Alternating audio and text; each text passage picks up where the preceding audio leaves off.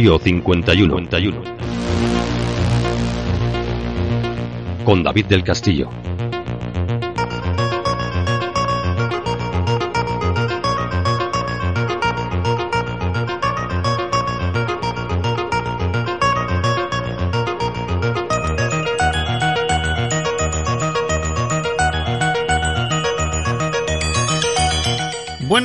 Buenas tardes y muy buenas noches. Bienvenidos una semana más aquí. Bienvenidos a Misterio 51. Bienvenidos a estas dos horas, dos horitas y algo, de ciencia, de historia, de misterios varios que contamos y que compartimos todas las semanas. Pregunta obligada de la semana. ¿Cómo estáis? ¿Cómo ha ido vuestra semana? ¿Todo va mejor? ¿Un poquito mejor? ¿Estás buscando trabajo? ¿Lo has encontrado? ¿La salud te acompaña un poco más? Bueno, yo espero que todo os vaya, como siempre, de la mejor manera posible. Ya no voy a decir muy bien, porque suena un poco como a mentirijilla, ¿no? En ese sentido de que, como vienen las fiestas en Navidades y ahora todo el mundo empezará, pues feliz Navidad. Y que los reyes te traigan eh, muchas chorradas. Yo creo que cualquier día del año es bueno para felicitar a alguien, preguntarle cómo está y desearle lo mejor. Eso es más importante, no siempre lo decimos como cuando viene el típico día comercial de la madre, el día del padre, el día de no sé qué. Yo creo que cualquier día, cualquier momento del año es bueno para desearle a alguien lo mejor. O para acordarte de un familiar. O por qué no de un buen amigo. Y dándole una vuelta a todas estas cuestiones, yo me daba cuenta de, de que el otro día hablaba con, con un buen amigo, con Fernando Friki, alias Vetusto, como yo le llamo. Estamos hablando en su canal de, de un montón de cosas y de repente salió una cosa muy curiosa de la que vamos a hablar ahora. Pero primero recordaros de qué va hoy nuestro programa.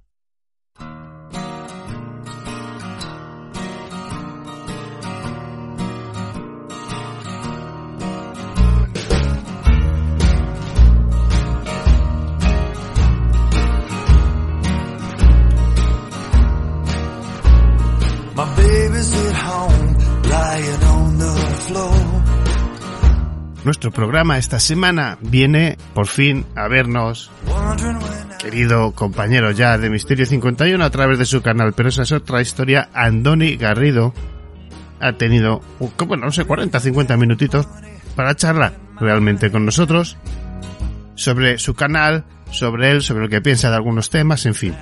Una charla, como siempre, entre amigos con el bueno de Andoni Garrido. Recordar sus canales, pero esa es otra historia y agujeros de guion, con tres libros ya escritos.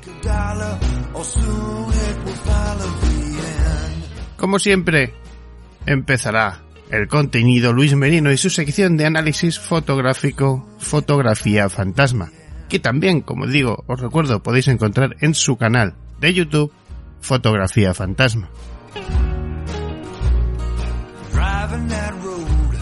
Pues hablaremos también, aparte de hablar con Andoni, probablemente os ponga uno de sus capítulos de mitología o de historia. Bueno, dejadme que lo piense y a ver si no va a ser sobredosis de Andoni hoy. Bueno, ya veremos. Igual os lo pongo, igual no. En cualquier caso, Universo Hostil, una semana más, estará con nosotros. Esa sección que mira, pues eso, al universo, a la ciencia, astronomía, todas estas cuestiones del universo que tanto nos interesan. Y cerrará programa nuestra querida Nieves Guijarro con, bueno, esa nueva etapa de seres mitológicos en su sección Mitología.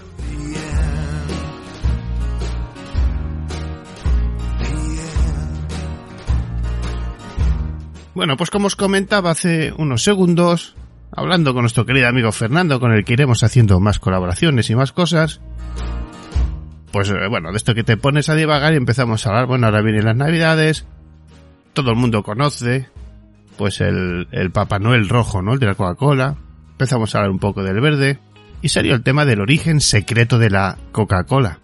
¿Dónde está? ¿Cómo fue? ¿Alguno lo sabe?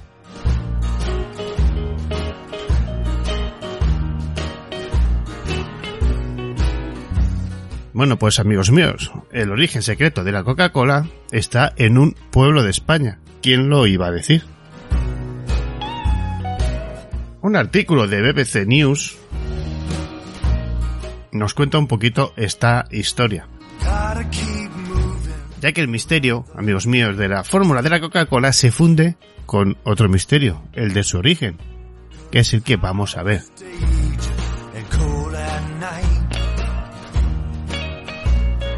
En uno de sus aniversarios, no hace mucho tiempo, la génesis de la bebida señala a un farmacéutico estadounidense como su inventor.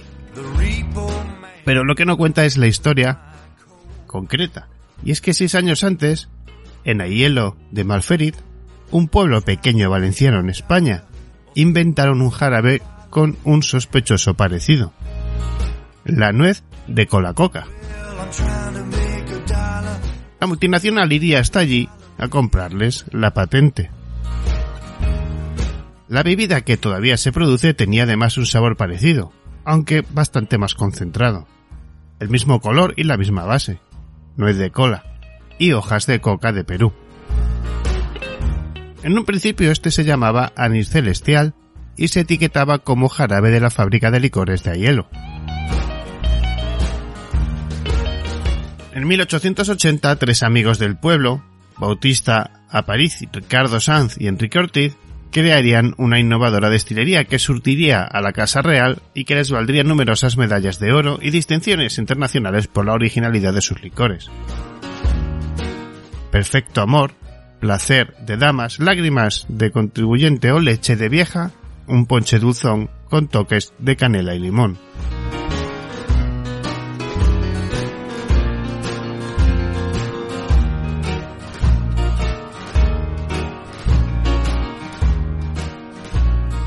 El caso es que viene esta gente de Estados Unidos, viajan, se crea esa unión y bueno, se crea ese vínculo entre el pueblo de Aielo y América que con el tiempo se termina diluyendo.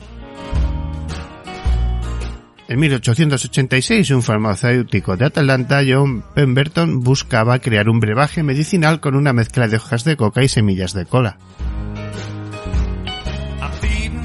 Al comienzo lo llamaría Wayne Coca, vino de coca, antes de que su contador le propusiera llamarle Coca-Cola y de que se convirtiera en un fenómeno mundial. A los habitantes de Aielo de Malferit no les convence esa historia. De hecho, dan por sentado el origen valenciano de la bebida. El pueblo, señalan con orgullo, es la cuna de dos acontecimientos milagrosos. El refresco más popular del mundo y la voz más prodigiosa, Nino Bravo. Para aquellos que no lo conozcáis, que me extraña, un grandísimo cantante.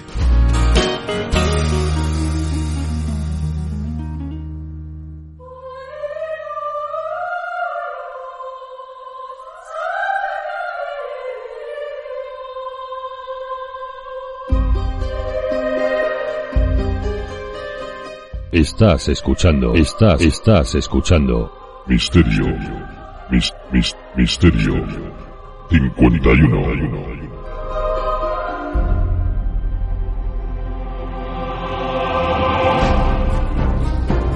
Con David del Castillo.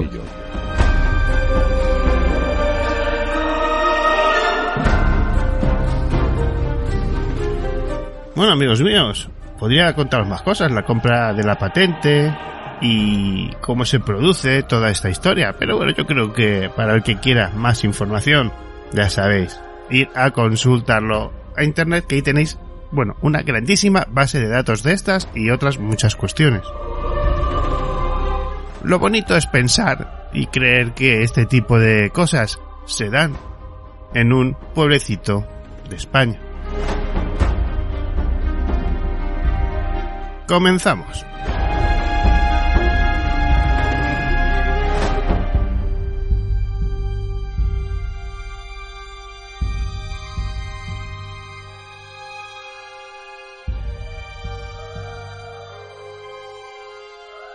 ¿Harto de multas por exceso de velocidad? En Robser.es tienen la solución. Descarga los radares para tu dispositivo GPS o teléfono móvil desde robser.es.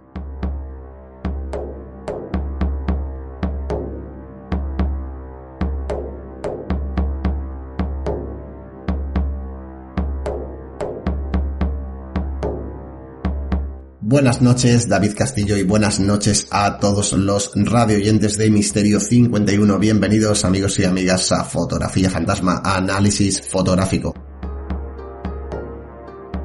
Nuestra buena amiga Gema Marcos de Estudio Oculto nos enviaba una fotografía que fue tomada en el Hotel del Vallés en Barcelona y si algo me, me sorprende de, de, Gema, además de que hicimos hace poco tiempo, le hicimos una entrevista, ¿no? Y demuestra que es pues toda una profesional en el mundo del misterio, me envía una de las fotos más curiosas eh, que yo he recibido, ¿no? Yo la verdad es que cuando lo vi le, se lo comentaba a Gema, le decía, oye, esto, esto es una cosa eh, fuera de lugar, me parece que es una pasada de fotografía y que es digna de, de analizar, pero tengo que deciros a todos eh, que Gema tuvo una buena intuición y ella averiguó antes que nadie lo que ocurría en su propia fotografía. Pero no vamos a decir eh, ahora mismo qué es lo que hizo Gema, ¿no?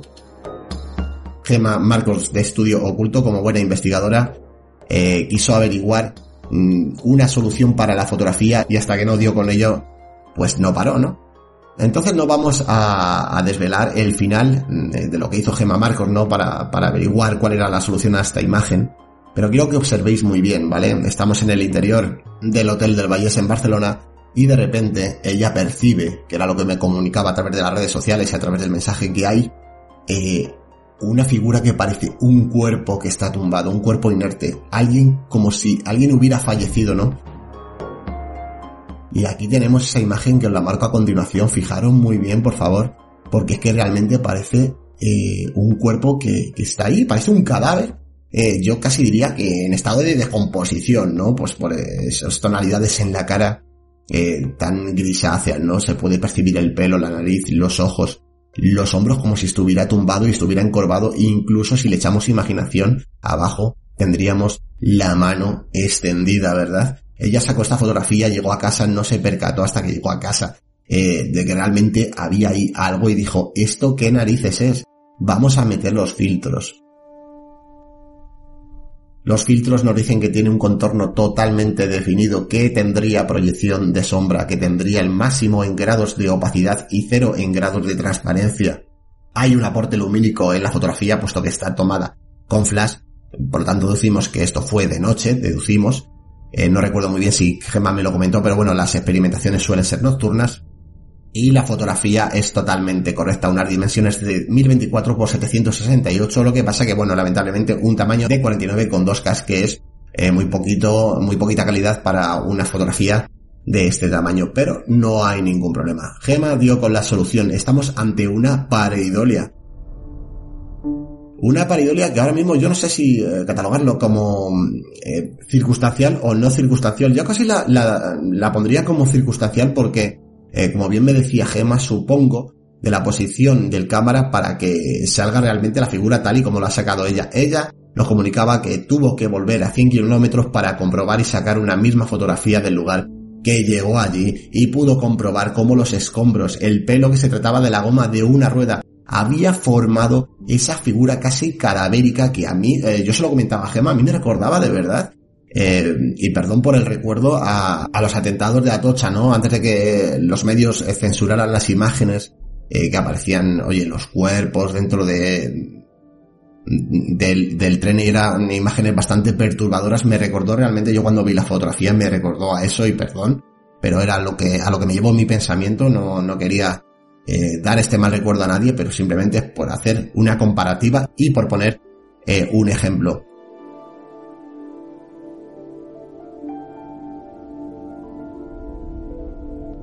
Como Gema, como buena investigadora, tomó fotografías, eh, se posicionó en varios sitios y consiguió exactamente la misma figura para comprobar que realmente nuestra vista nos puede engañar. Y como la dije a Gema, en pocas, en poquísimas ocasiones ocurre esto. Y realmente es casi de una imagen y una fotografía que a mí eh, no solo me ha inquietado, sino que me ha parecido súper curiosa. Gema, amiga de estudio oculto, ya sabes qué es lo que tienes que hacer. Guardar esta imagen como si fuera una auténtica joya de la corona. Que tenéis fotografías en los cuales igual que Gemma habéis estado en un lugar abandonado y de repente os parece que, oye, también hay un cuerpo y resulta que estáis muy lejos, no podéis verificar de qué se trata aquello, ya sabéis, el correo electrónico sigue siendo el mismo de siempre, fotografía fantasma, gmail.com. Ha llegado el momento de despedirnos de David Castillo, anfitrión de Misterio 51 y de todos los radio oyentes en la descripción del vídeo tenéis abiertos los comentarios. Si os gusta el canal os invito a suscribiros y bueno tenéis una campanita que como ya sabéis os vale de recordatorio para las subidas de los vídeos. En la descripción del vídeo tenéis los enlaces de Omega 4 Investiga y de TCI. Y ya solo queda recordaros que estamos en las redes sociales Facebook y Twitter donde compartimos estos vídeos que creamos y realizamos a través de YouTube. Muchísimas gracias a todo el personal y nos vemos muy pronto. Muchísimas gracias compañero. Muchísimas gracias a Luis Merino y a todos aquellos que colaboran en Fotografía Fantasma porque hacen un trabajo sencillamente genial que nos ahorra muchas veces quebraderos de cabeza.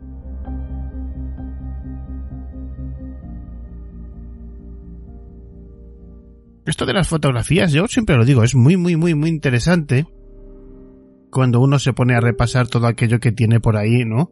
Ya hoy día ya en el ordenador, antes en los álbumes de fotos. Y bueno, cuando uno da una vuelta y ve de repente aquella cara, ¿verdad? Todos hemos visto alguna, ¿no? Una cara ahí en un grupo de niños o de gente, ¿no? Cuatro o cinco personas posando al lado de una televisión, yo qué sé, una pared, un salón, y de repente aparece esa foto, ¿no? Perdón, esa cara. Y claro, uno dice, pero bueno, ¿cómo va esto, no? ¿Qué será? ¿Será un reflejo? ¿Será un brillo de la luz? ¿Será un orbe de estos de luz? ¿Una mota de polvo? Yo recuerdo una fotografía la típica fotografía de una figura negra, oscura, bueno, tirando a grisácea por la difuminación, una mezcla de contrastes de sombras y, y luces, una figura que estaba en torno a unas escaleras en un hospital abandonado. La historia, bueno, es bastante larga y no la voy a contar ahora, pero recuerdo que esa fotografía tenía mucho que enseñar era una especie como de ensotanado. Luego con un buen trabajo de filtros, de, exposición y demás, se podía un poquito ver que quizás, y solo quizás podría pertenecer a algún tipo de cura, monje, alguien que iba ensotanado, ¿no? Esa típica imagen del ensotanado. Parecía que quería bajar las escaleras, e iniciar algún tipo de camino hacia el patio interior. Este tipo de fotografías no son ni más ni menos que reflejos de quizás algún momento pasado. Una imagen que puede quedar ahí para la historia, ya que en este caso no se apreciaba por los ocupantes del lugar que hubiera visiones de, de algún tipo de personaje. Hay otras veces, ¿no? Que te dicen que sí, que están viendo a una enfermera o están viendo a un médico de otro tiempo pasado. Bueno, cuestiones que trataremos otro día. Reitero mis gracias a Luis Merino y a todo el equipo de Fotografía Fantasma por este maravilloso trabajo. Y como no, a todos aquellos que mandáis las fotografías. Que lo podéis hacer a Fotografía Fantasma o también a misterio51 contacto. Continuamos.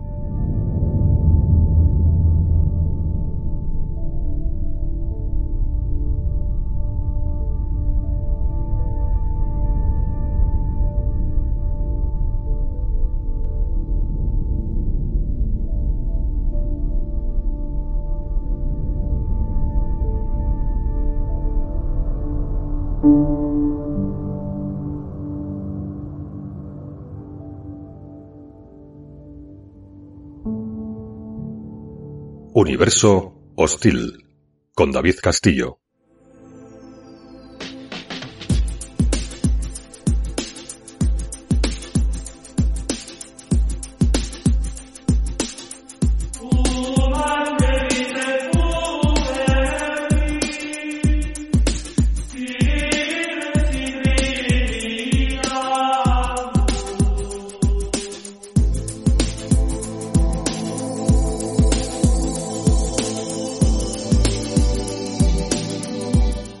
Bienvenidos a esta sección que habla de las estrellas, que habla del universo, que habla del espacio en general y que siempre, como digo, nos gusta mirar a las estrellas. Bienvenidos a Universo Hostil.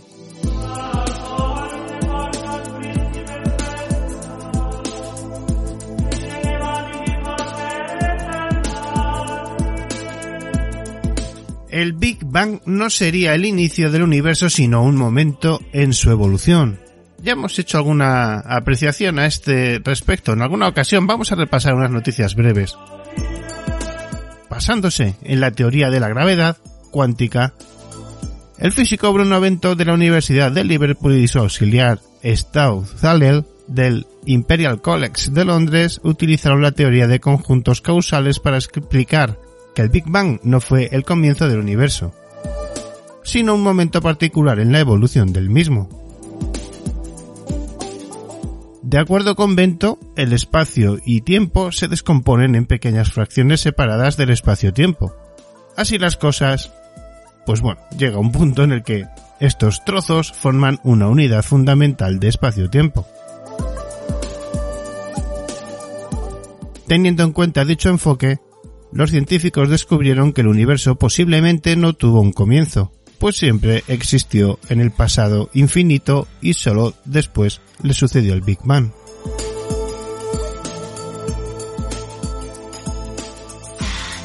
El espacio-tiempo hace y forman partes de las teorías actuales de la física, pero generalmente lo consideran continuo. El postulado de Bento, en cambio, considera que el espacio-tiempo se puede separar en una serie de fragmentos o átomos del espacio-tiempo, que no pueden estar más cerca que el tamaño de cada fracción. La revista Live Ciencia explica esta definición de la siguiente manera. Si estás mirando tu pantalla leyendo esto, todo parece suave y continuo. Pero si tuvieras que mirar la misma pantalla a través de una lupa, es posible que veas los píxeles que dividen el espacio. Y descubrirás que es imposible acercar dos imágenes en tu pantalla más que un solo píxel. Bueno, esta explicación es muy parecida a la que dimos en la otra ocasión. En este sentido, la proximidad espacial y temporal de un evento se reduce importantemente, idea que, aplicada al origen del universo, da a entender que lo que percibimos como el Big Bang puede haber sido solo un momento particular en la evolución de este conjunto causal, siempre existente, y no al verdadero comienzo.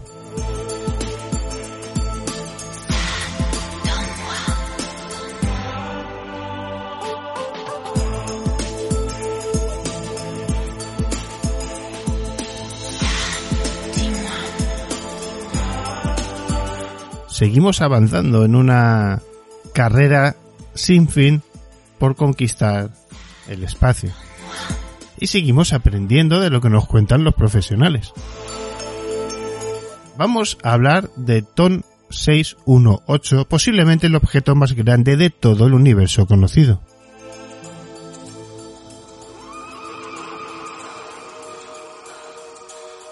El universo alberga cosas grandes, muy grandes, realmente grandes. Hay estrellas miles de veces más grandes que el Sol, capaces de provocar supernovas que sacuden el espacio en sí mismo. Pero amigos míos, ¿alguna vez os habéis preguntado cuál es el objeto más grande, más masivo, que hemos visto jamás? Y no hablamos de grupos de objetos como galaxias o nebulosas, sino el objeto individual más grande del universo que hemos podido observar. Este objeto se llama Tom 618 y sus características son exageradas, bueno, increíbles, ya lo vais a ver, ya que a los científicos les cuesta creer en su propia existencia. Ya no es solo el objeto en sí, sino todos los efectos que causa a su alrededor.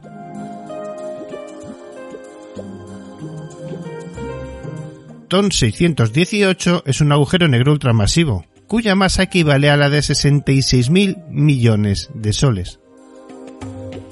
Está a 18.000 millones de años luz de distancia, pero el disco de acreción que gira a su alrededor brilla con tanta fuerza tanto como 100 billones de estrellas, que podemos verlo desde la Tierra. No, fijaos las cifras. Tanto como 100 billones de estrellas. Increíble. Hay una galaxia entera a su alrededor, pero el brillo de TON 618 es demasiado grande como para poder verla. Por lo tanto, estamos viendo una versión de TOM 618 de hace 18.000 millones de años. Y teniendo en cuenta que hablamos de un agujero negro, hoy TOM 618 puede ser mucho, mucho más grande de lo que estamos viendo en nuestro firmamento.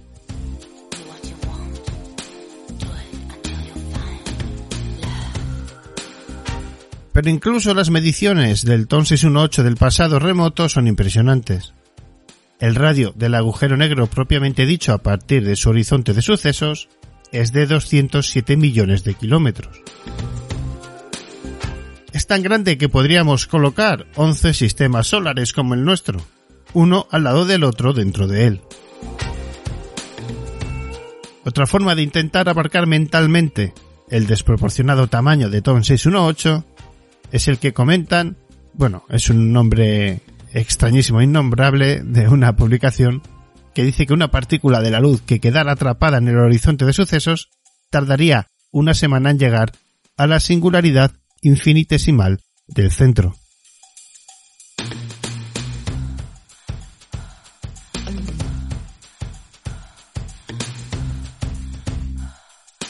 Todos estos datos también nos permiten saber que TON 618 se formó cuando el universo era muy joven, solo 3.400 millones de años después del Big Bang.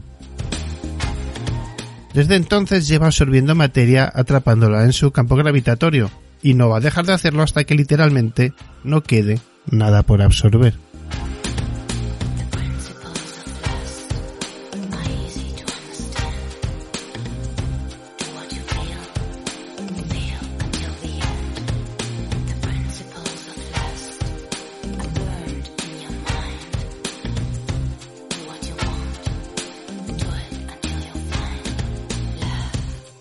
Seguimos avanzando en nuestras noticias o artículos breves sobre curiosidades de nuestro espacio exterior.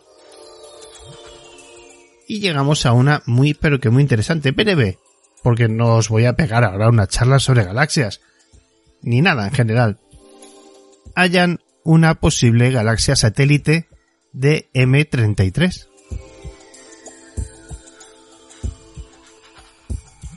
Una investigación española liderada por el Instituto de Astrofísica de Andalucía y ACSIC ha detectado una posible galaxia satélite de M33, la tercera mayor del grupo local después de Andrómeda y la Vía Láctea, en un proyecto que debate sobre sus modelos de formación.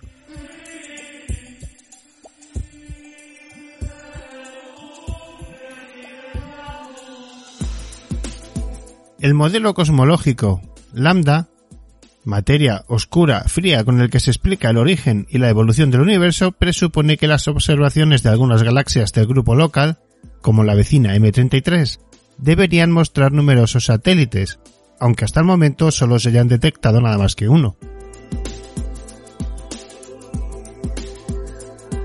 Una investigación liderada por el Instituto de Astrofísica de Andalucía ha hallado una candidata a satélite de M33, lo que podría suponer el punto de inicio de nuevas observaciones. Con entre 30 y 40 mil millones de estrellas, la galaxia espiral M33 o galaxia del Triángulo es la tercera mayor del grupo local al que pertenece la Vía Láctea y está ligada gravitatoriamente a Andrómeda, la mayor del grupo. M33 representa un claro exponente de lo que se conoce como el problema de los satélites perdidos, ya que las simulaciones estiman que debería tener entre 9 y 25 galaxias satélites, pero hasta la fecha solo se ha hallado uno. El hallazgo de una nueva candidata a satélite de M33 puede cambiar nuestra comprensión del sistema y de la formación de galaxias y es por este motivo que es tan importante realizar un censo de galaxias enanas usando los datos más profundos posibles. La nueva galaxia llamada Pisces 7 fue detectada por el astrónomo aficionado Giuseppe Donatello en los datos públicos del muestreo de Sea Legacy y para confirmarla, el equipo científico empleó datos más profundos obtenidos en un telescopio de 3,5 metros que permitieron medir su distancia y su magnitud absoluta. Los análisis han sugerido que podría tratarse de un satélite de M33, pero la estimación de distancia resulta muy compleja y cabría otra posibilidad, ya que si estuviera más lejos, podría ser la galaxia enana más aislada detectada hasta ahora. Planeamos confirmar si el movimiento de esta nueva galaxia es consistente con el de una galaxia enana en el grupo local, para lo que necesitamos observaciones espectroscópicas con un telescopio de 8 o 10 metros, como el Gran Telescopio del Archipiélago Español de Canarias o el Keck. Un resultado que sugiere que podría haber más satélites sin descubrir.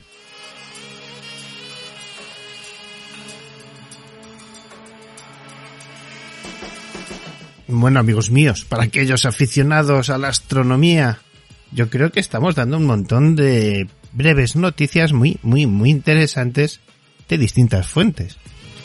Vamos con una de BBC News y la última de esta sección de hoy, Universo Hostil.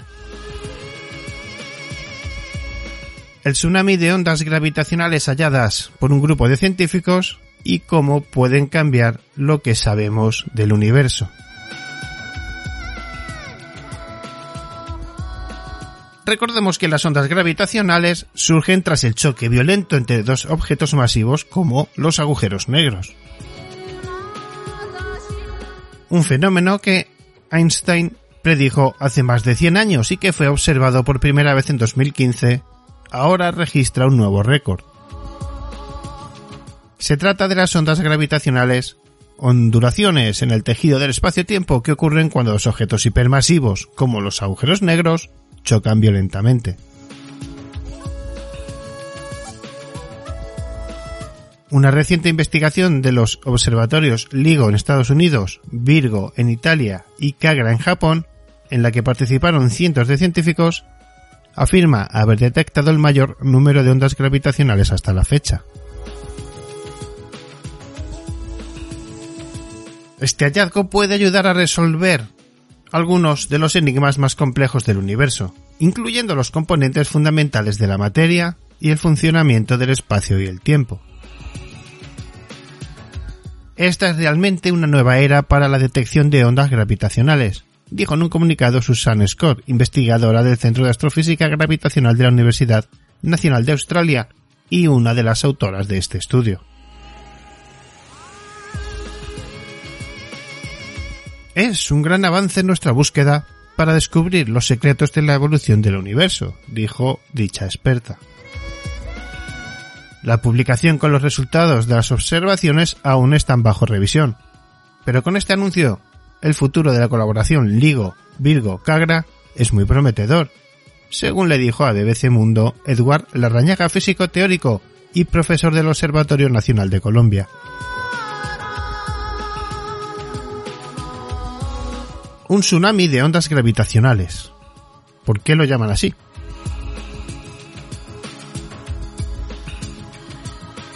El trabajo colaborativo de LIGO, Virgo y Cagra detectó 35 nuevas ondas gravitacionales entre noviembre de 2019 y marzo de 2020. Esta cantidad es más de 10 veces el número de ondas gravitacionales que LIGO y Virgo habían detectado en su primera ronda de observaciones que ocurrió durante cuatro meses entre 2015 y 2016. De las 35 ondas detectadas, 32 son el resultado de choques entre pares de agujeros negros que se fusionan y 3 corresponden a colisiones entre estrellas de neutrones y agujeros negros. Estos choques monumentales ocurrieron en su mayoría a miles de millones de años luz, generando ondas a través del espacio-tiempo. Con este hallazgo ya son 90 ondas gravitacionales que se han detectado entre 2015 y 2020. Entramos brevemente en las ondas gravitacionales. Cuando los objetos cósmicos se mueven o colisionan, generan una ondulación en el tejido del espacio-tiempo que se extiende como una onda lo hace a través del agua de un estanque. A ese fenómeno se le llama onda gravitacional. Las ondas gravitacionales estiran el espacio-tiempo en un sentido y lo comprimen en el otro. En este caso, Albert Einstein predijo teóricamente la existencia de las ondas gravitacionales como parte de su teoría de la relatividad general en 1916. Einstein calculó que al llegar a la Tierra esas ondas serían tan débiles que nunca podrían ser detectadas. En 2015, sin embargo, se logró la primera detección de una onda gravitacional. Las ondas gravitacionales permiten tener una visión más amplia del universo, porque no limita las observaciones a los objetos que emiten luz o desprende partículas, sino que permiten detectar objetos a partir de la perturbación que generan en el espacio-tiempo.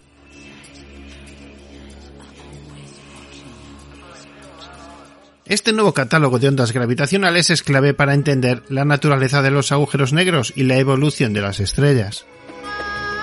Solo ahora estamos empezando a apreciar la maravillosa diversidad de agujeros negros y estrellas de neutrones.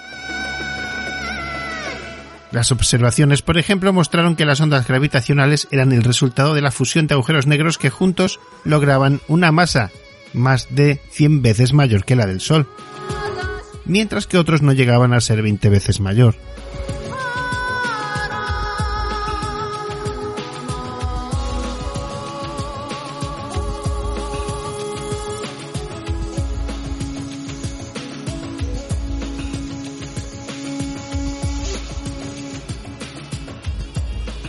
Los detectores como LIGO, Observatorio por Interferometría Láser de Ondas Gravitacionales, son capaces de detectar estas perturbaciones que ocurren a escalas subatómicas. Desde 2015 estos instrumentos se han ido volviendo más sensibles, lo que permite detectar más ondas. El aumento de la sensibilidad de los detectores con el tiempo permitirá identificar nuevas fuentes de ondas gravitacionales, algunas de las cuales eran inesperadas. Una de esas fuentes podría ser, por ejemplo, la radiación gravitacional generada por el propio Big Bang.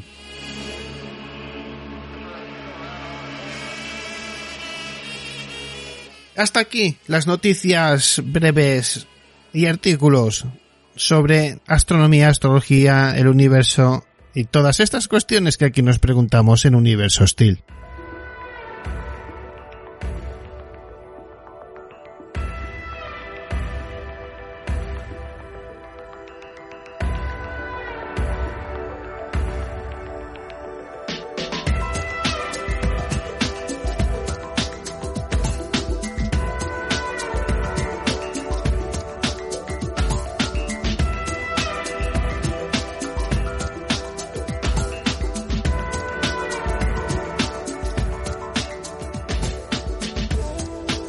Lo cierto es que, como bien sabéis, muchas veces yo me he preguntado, no en mi programa, sino en muchos otros que hemos hablado de estos temas, sobre qué pensaban del universo, cómo veían las estrellas las antiguas culturas. La cosmogonía es un conjunto de teorías míticas, religiosas, filosóficas y científicas sobre el origen del mundo. Cada cultura o religión ha tenido y tiene sus propias explicaciones cosmogónicas. Es en este marco, más o menos, mis queridos amigos, de explicaciones cosmogónicas que se adquiere un papel fundamental en el que triunfa y llamamos astronomía. Primera fuente, desde que el hombre miró hacia el espacio. Para intentar una descripción. O, bueno, entender lo que sucedía en el universo.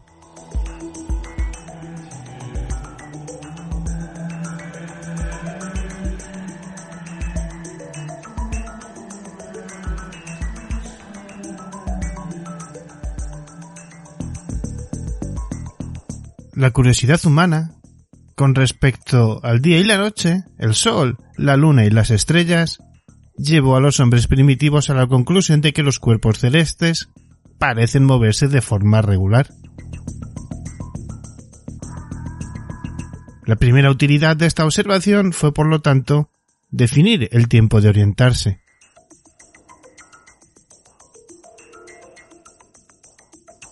La astronomía solucionó problemas eh, inmediatos de las primeras civilizaciones.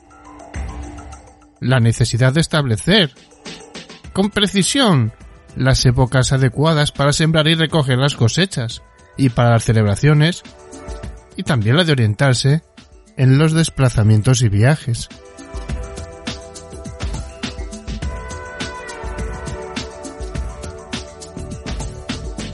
Para los pueblos primitivos, el cielo mostraba una conducta muy regular.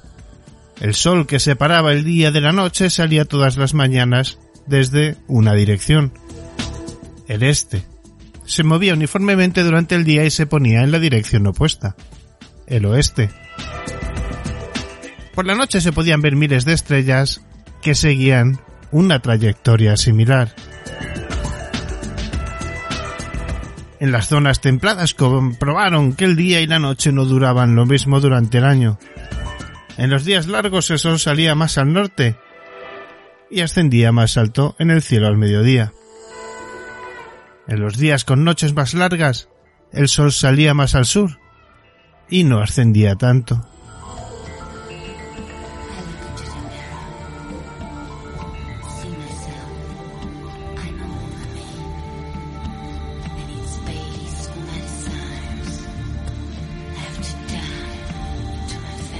Pronto, el conocimiento de los movimientos cíclicos del Sol, la Luna y las estrellas mostraron su utilidad para la predicción de fenómenos como el ciclo de las estaciones, de cuyo conocimiento dependía la supervivencia de cualquier grupo humano.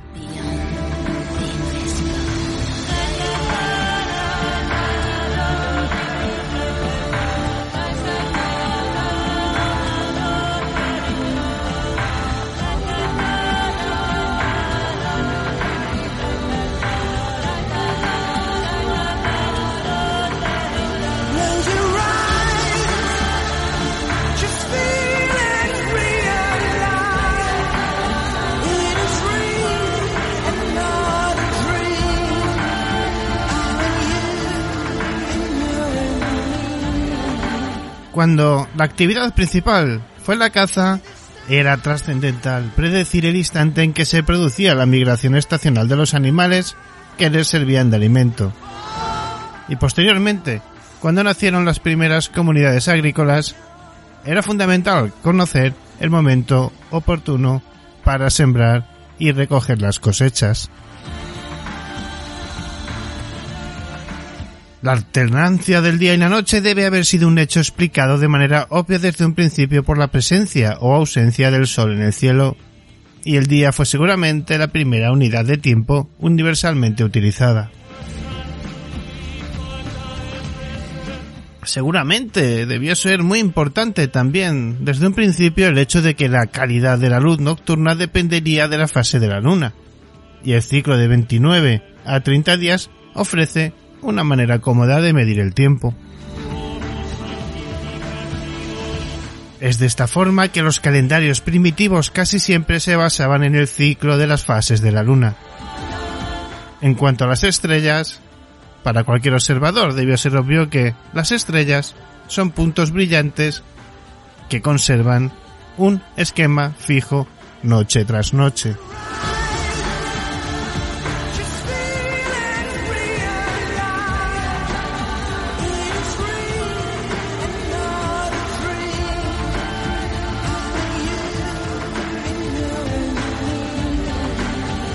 Del megalítico se conservan grabados en piedra de las figuras de ciertas constelaciones.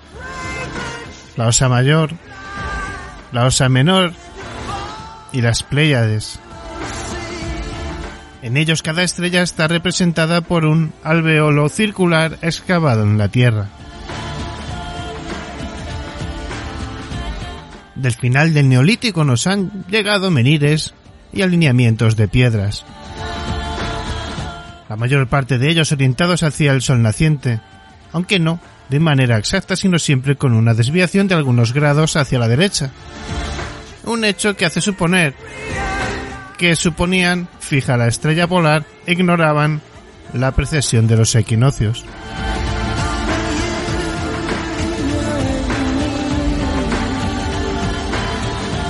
La pasión por el universo, por las estrellas, por aquello que nos hace simplemente viajar con la esperanza de que hay algo ahí fuera que está con nosotros, pero no sabemos qué es. Ellos sabían algo más que a día de hoy se nos escapa.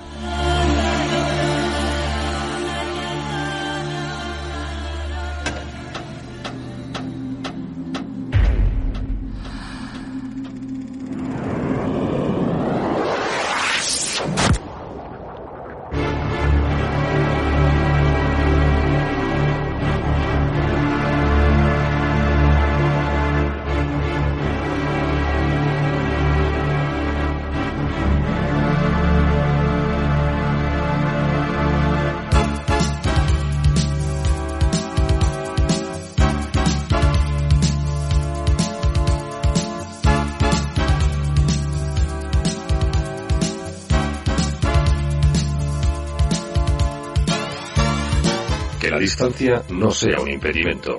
También estamos en radioecuador.org y radiosuruguay.com.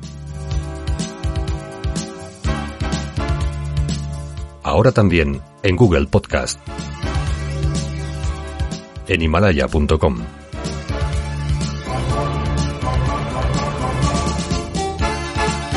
En Player FM. En Listen Notes. En podcastespaña.es. En podcastaddict.com. Sí, lo has escuchado bien. También estamos en podby.fm.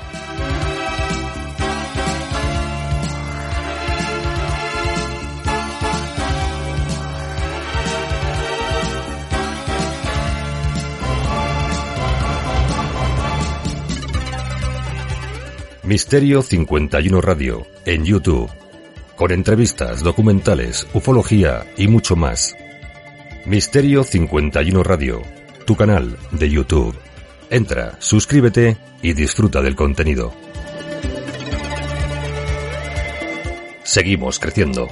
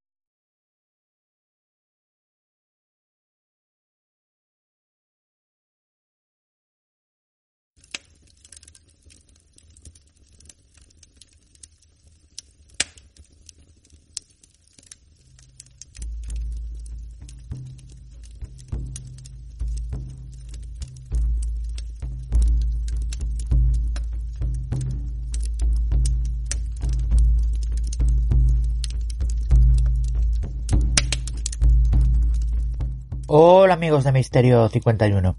Bienvenidos a mi sección Leyendas y Misterios con Antonio Ceniza. Hoy os voy a hablar del hotel embrujado Coral Gables, Baltimore, Florida.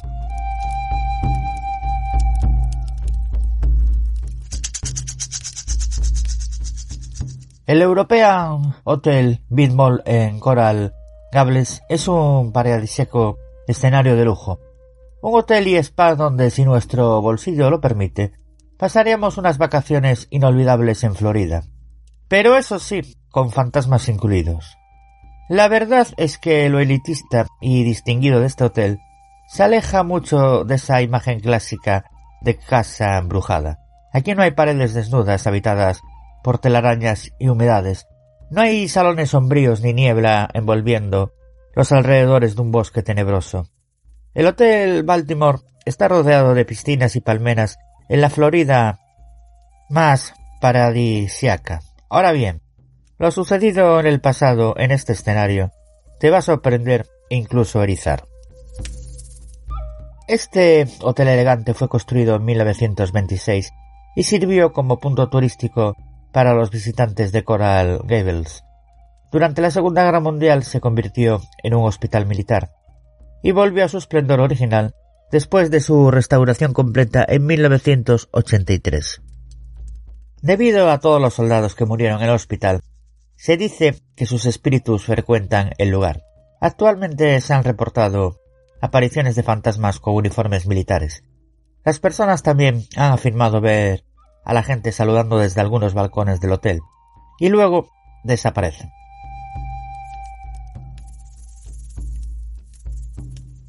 Como os comenté antes, queridos amigos y oyentes de Misterio 51, esta construcción imponente se levantó con todos los honores en 1926 de mano de dos figuras de renombre, John Mackenzie Brownman y George Merrick.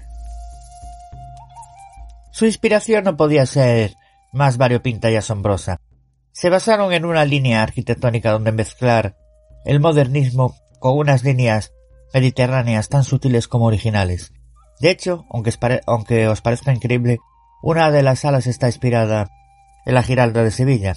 Excentricidad y lujo en cada rincón de este hotel, donde se reunían las personalidades más destacadas de la época.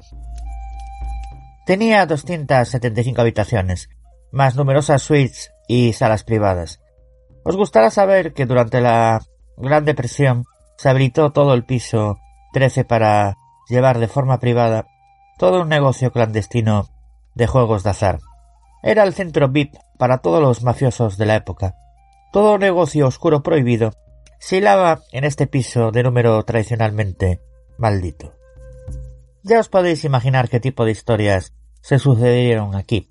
Se decía que los mayores jugadores de Nueva York, Thomas Fatty Welch y su amigo Arthur Clark, dejaron la ciudad para trasladarse al Hotel Billmore para continuar con su negocio. Les fue bien hasta que un mafioso de renombre llamado Edward Wilson acabó con ellos a balazos. Tras el crimen huyó a La Habana. Otro suceso ocurrido también en el piso 13 fue el asesinato de una mujer y su amante a manos del marido de esta, que lo sorprendió a ambos. No lo dudó, descargó su arma con total impunidad, llenando de sangre y humo una de las suites. A día de hoy, el fantasma de esta mujer se deja ver muy a menudo por las habitaciones de este piso, con expresión desolada y varios huecos en su pecho originados por los disparos. Los inquilinos que se hospedan en los últimos pisos en el hotel Billmore suelen también comentar muy a menudo que ven a una mujer muy joven deambulando por las terrazas. Son muchos los que acaban llamando a la recepción, alertados por esta muchacha que se acerca demasiado a las barandillas buscando el vacío. Cuando desde recepción reciben la alarma, no pueden más que sonreírse ante la manifestación de uno de sus fantasmas más familiares. La de la madre que se quitó la vida cuando su hijo de tres años cayó por una de las terrazas del hotel.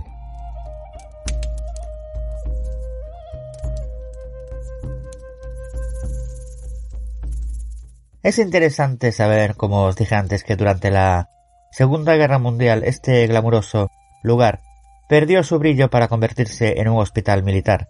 Los lujos se perdieron para ganar funcionalidad atendiendo a todos aquellos heridos que llegaban desde Europa. Fueron muchos los jóvenes que aquí perdieron la vida. De hecho, hay noches en que algunos inquilinos se quejan de un extraño olor a linóleo, a sangre y a desinfectante, que no pueden soportar. Son los vapores del pasado, ecos de unos años que aún parecen contenerse en el hotel Billmore. Después de la Segunda Guerra Mundial, siguió funcionando durante varios años como hospital militar, para más tarde quedar en el olvido y abandono. A partir de los 80 fue rehabilitado de nuevo, hasta que llegados a los 90 acabó siendo nuevamente ese hotel de lujo exquisito que fue durante los años 20. Ahora bien, ni la elegancia ni la ostentación encubren todas esas sombras del pasado y esas muertes que aquí acontecieron.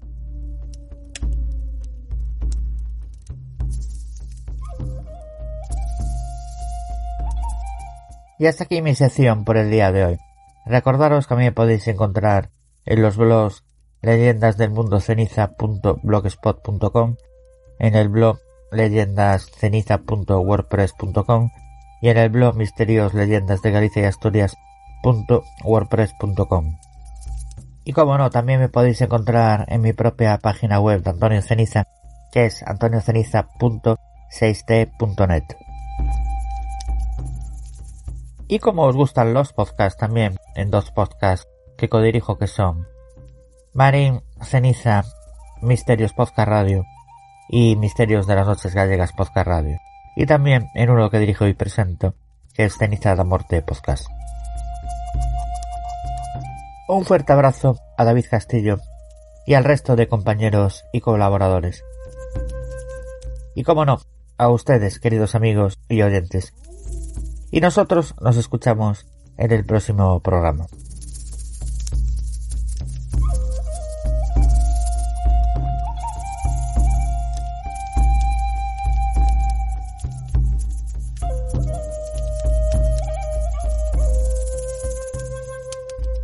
Muchísimas, muchísimas gracias al queridísimo amigo Antonio Ceniza por una leyenda más, una semana más. Contigo, como siempre, viajamos por el misterio, por las leyendas,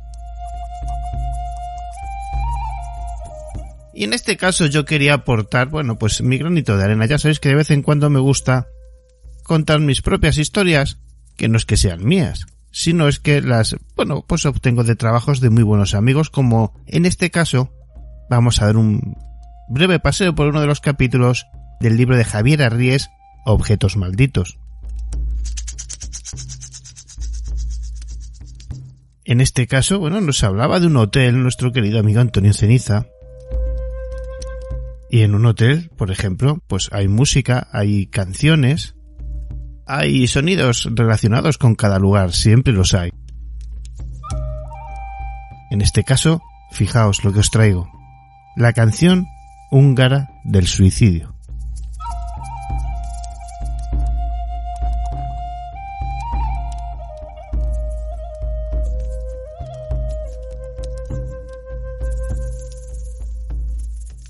Imposible hablar de Aokigara y no recordar la leyenda en torno a la llamada canción del suicidio. Una canción maldita rodeada de una sinistra leyenda según la cual la triste letra y la lúgubre y melancólica música de esta canción esconden algo funesto, que invita al suicidio. La música de la canción fue compuesta en un domingo lluvioso en París, en 1933 por el pianista y compositor húngaro Tetso Seres.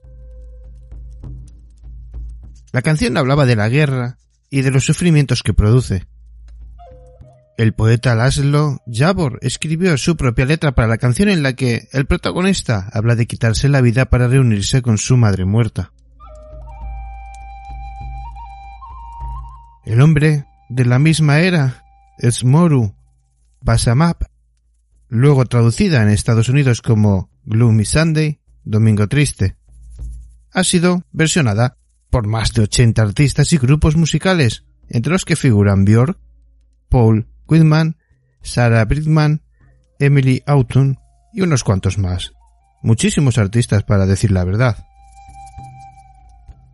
pero sin duda la versión más popular es la que hiciera Billie Holiday en 1941, que por cierto, tiene ciertas modificaciones en la letra. También ha sido banda sonora de películas como La lista de Schindler, una banda sonora que yo uso bastante, en el que la letra está cargada de tristeza, melancolía y referencias fúnebres por un amante ausente. Esta es una traducción propia del texto en inglés basado en la versión de Laszlo Jabor. Domingo triste, con un centenar de flores blancas esperándote, querida mía, con una canción, un domingo por la mañana, persiguiendo mis sueños. El coche fúnebre de mi pena ha regresado sin ti. Desde entonces, mis domingos son siempre tristes. Las lágrimas son mi única bebida, la tristeza es mi pan. Domingo triste. Por favor ven a mí, mi amor. Este último domingo. Habrá un sacerdote, un ataúd, un catafalco y un sudario. Habrá flores para ti, flores y un ataúd. Bajo los árboles en flor será mi último viaje. Mis ojos estarán abiertos para que pueda verte una última vez.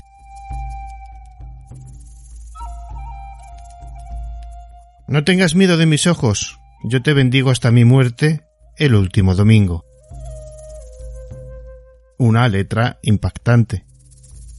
La canción llegaría a América con la dudosa reputación de haber provocado una oleada de suicidios en Hungría. Hay que decir por otra parte que Hungría es el país que detenta la tasa más alta de suicidios.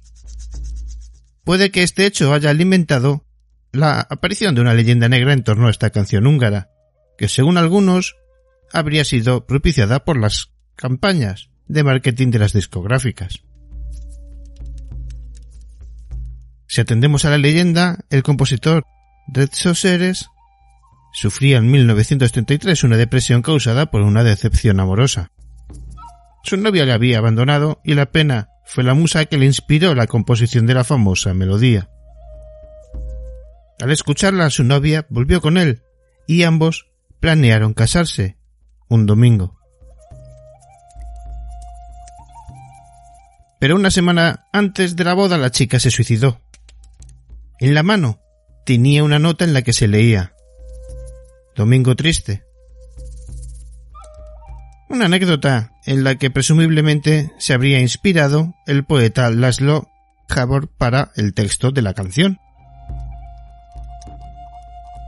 El artículo publicado el 30 de marzo de 1936 en la revista Time refiere que hasta 17 personas se habrían visto imperidas al suicidio al escucharla en Hungría, hasta que las autoridades acabaron prohibiendo su difusión.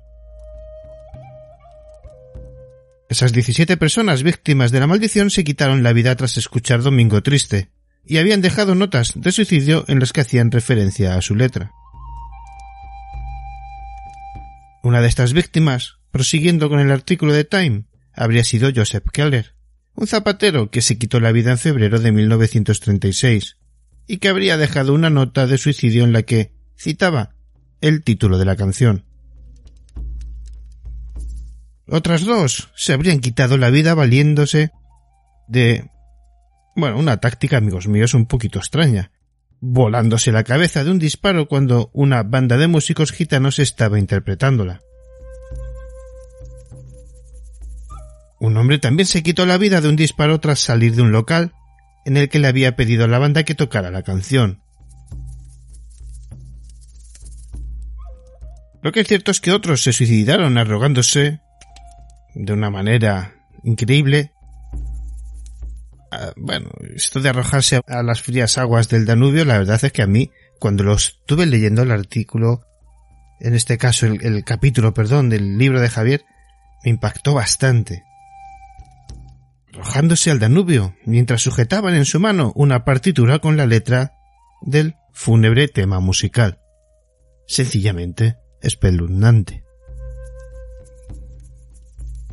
No hay sin embargo ninguna evidencia de la anécdota sobre la supuesta novia de Seres, ni de las autoridades húngaras que prohibieran la emisión radiofónica de la canción. Lo que sí podría ser cierto es que la ya de por sí alta tasa de suicidios en Hungría, que ya comentamos, se incrementara en esos años. Unos años, recordemos, la década de los 30, en los que Europa sufría una profunda crisis económica y social, mientras se dirigía de forma inexorable hacia la Segunda Guerra Mundial. Lo cierto es que estadísticamente hablando, en un país como Hungría, con un número tan elevado de suicidios, 17 personas, no es una cifra significativa.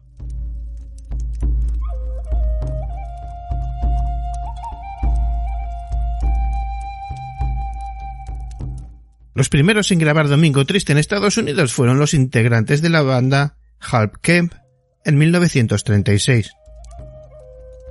El caso es que al llegar a América y a Gran Bretaña empezó a hablarse de una alta tasa de suicidios relacionados con la canción. Tanto como la revista Time como The New York Times publicaron artículos durante los años 30 en los que se hablaba de la maldición de la canción húngara que provocaba suicidios. La situación habría sido tan alarmante que habría llevado a muchas emisoras de radio a prohibir su emisión y algunos clubs e impedir que el tema fuera interpretado en sus locales.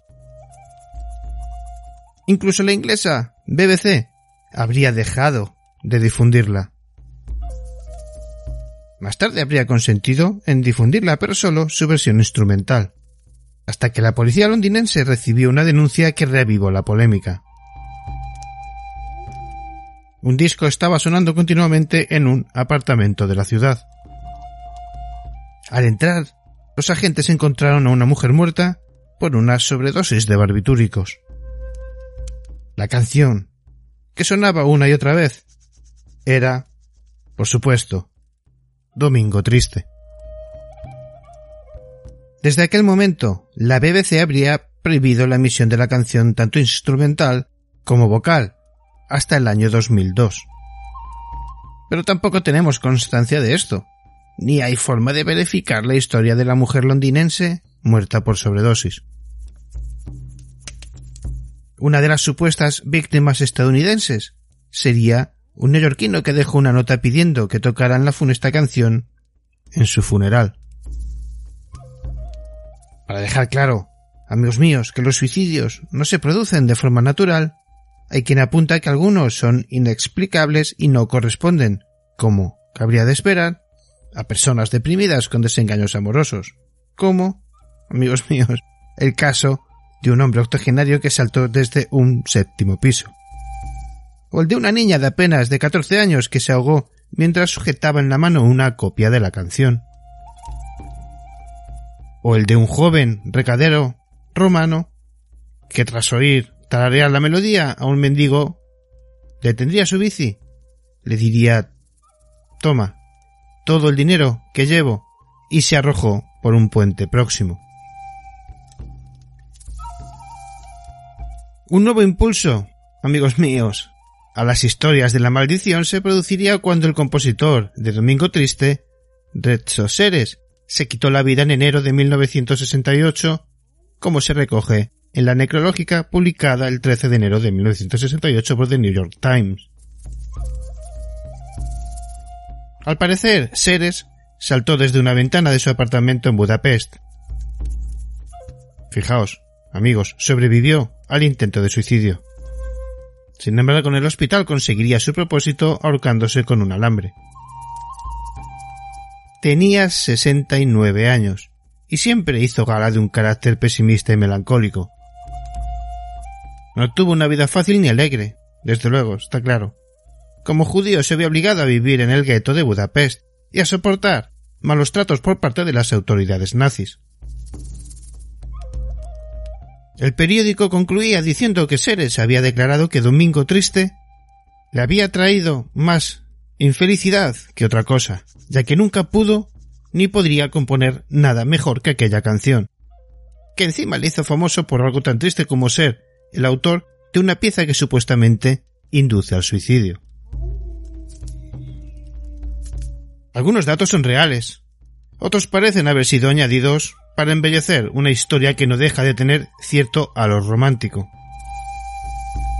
Posiblemente muchos clubs y numerosas emisoras de radio no consiguieron emitir la canción no porque creyeran que estaba maldita, sino porque era demasiado deprimente.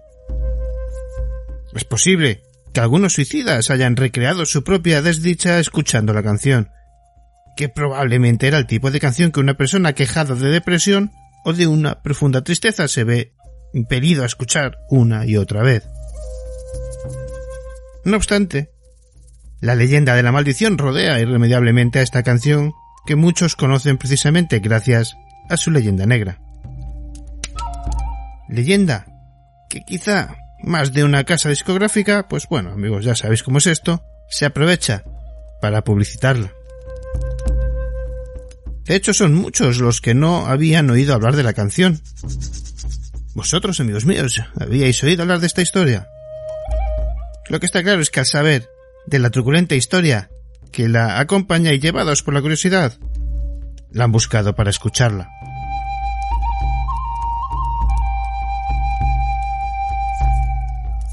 Historias, mis queridos amigos, de objetos malditos por Javier Arríes, guía de juguetes del mal y lugares condenados.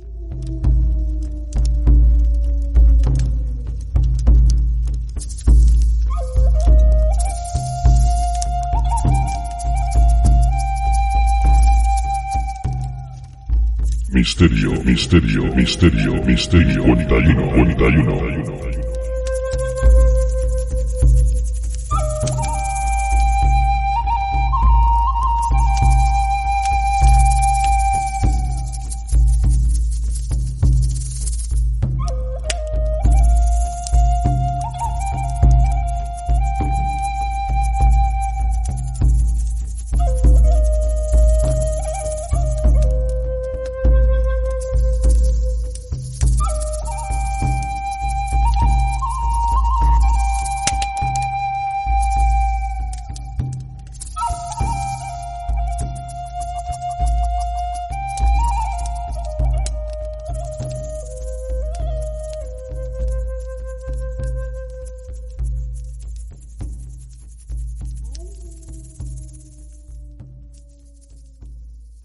Sección patrocinada por Robser.es.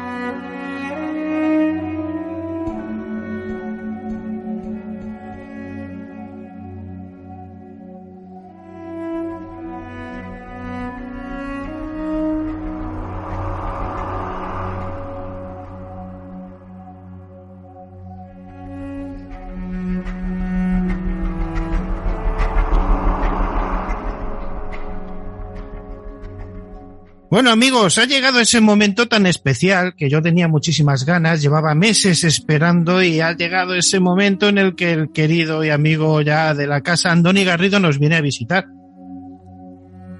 Un ratito de charla, perdón, entre amigos aquí que vamos a tener. Ya habéis escuchado parte de, de esos eh, audios que subo al, al podcast y creo que ya conocéis el canal, pero bueno, es un canal que ya no solo nos enseña, nos educa un poquito sobre la historia del mundo, sino que lo hace con un arte y una calidad visual y esquemática tremenda. Ya nos contará. Eh, también os he hablado muchas veces de su canal Agujeros de Guión. A los que os gusta el cine, sobre todo, yo os recomiendo que echéis un vistazo porque yo suelo coincidir en el 99% de las cuestiones que Andoni comenta. Bueno, no por peloteo, es que yo creo que lo hace bastante, bastante bien para lo que nos encontramos en el panorama de canales en YouTube. Buenas tardes, noches, querido amigo Andoni Garrido. ¿Cómo estás? Hola, buenas tardes, ¿qué tal? Bueno, yo encantado. Eh, ya sabes que tenía muchas ganas de, de, de poder hablar contigo y más tarde o más temprano de poder verte. En cualquier caso, eh, para aquellos que vayan conociendo o que hayan escuchado, cuando hablas de historia, bueno, eh, tú tienes ciertos estudios que te avalan un poquito en lo que haces y dices, ¿no? Bueno, eh, en contra de lo que cree la gente, no, yo no estudié la carrera de historia. Es decir, yo yo realmente hice comunicación audiovisual y luego hice un máster en guion porque lo que me gustaba a mí era contar historias. Pero bueno, en, durante la carrera hice muchas asignaturas de historia porque siempre me había gustado y, es algo, era mi segunda opción dentro de, del mundo eh, universitario, pero bueno, eh, eso básicamente. Básicamente me hinché a estudiar porque me molaba, ¿no? Así, en resumen. Oye, yo, eso de... mm, Muchos hacéis lo mismo, ¿no? El tema audiovisual está un poco, esto es como en, como en publicidad, ¿no? Está un poco sobrevalorado en los estudios porque luego sales al mundo real y cambia mucho, ¿no? Sí, a ver, eh, yo tenía otras expectativas con la carrera. Yo me esperaba que estuviera más orientado al, al cine y demás, pero, joder, eh, parece que en Bolonia lo han arreglado un poquito, tampoco mucho, pero era básicamente una especie de periodismo encubierto y hasta tercero no cogías una cámara. Entonces, pues al principio fue un poco frustrante, pero bueno, eh, te, te dan mucha cultura general sobre todo. Entonces eso, pues quieras o no, está bien. Pero yo esperaba eh, profundizar más en, en el tema de, de cinematografía y tal, pero al final pues es una, una especie de, de carrera cajón desastre. No sé si ha cambiado ahora mismo. Eh, donde, donde se da un poco de todo, de, eh, tanto de comunicación audiovisual como de periodismo, como de relaciones públicas y publicidad. Es una pena, yo hablo con gente de todo tipo, desde el periodismo, historiadores, antropólogos, eh, zoólogos, yo he hablado con mucha gente y todos coinciden en que hoy día, no en todos los países, pero en la gran mayoría, lo que estudias muy pocas veces tiene que ver o te es válido para desarrollar luego tu profesión. Entonces es una pena. Y en este caso, ¿quién te iba a decir a ti que te ibas a dedicar a lo que te estás dedicando ahora, además con una calidad tan alta? ¿Cómo y cuándo decides empezar a hablar ya no solo de agujeros de guion, sino de la historia del mundo, que es bastante más complicado?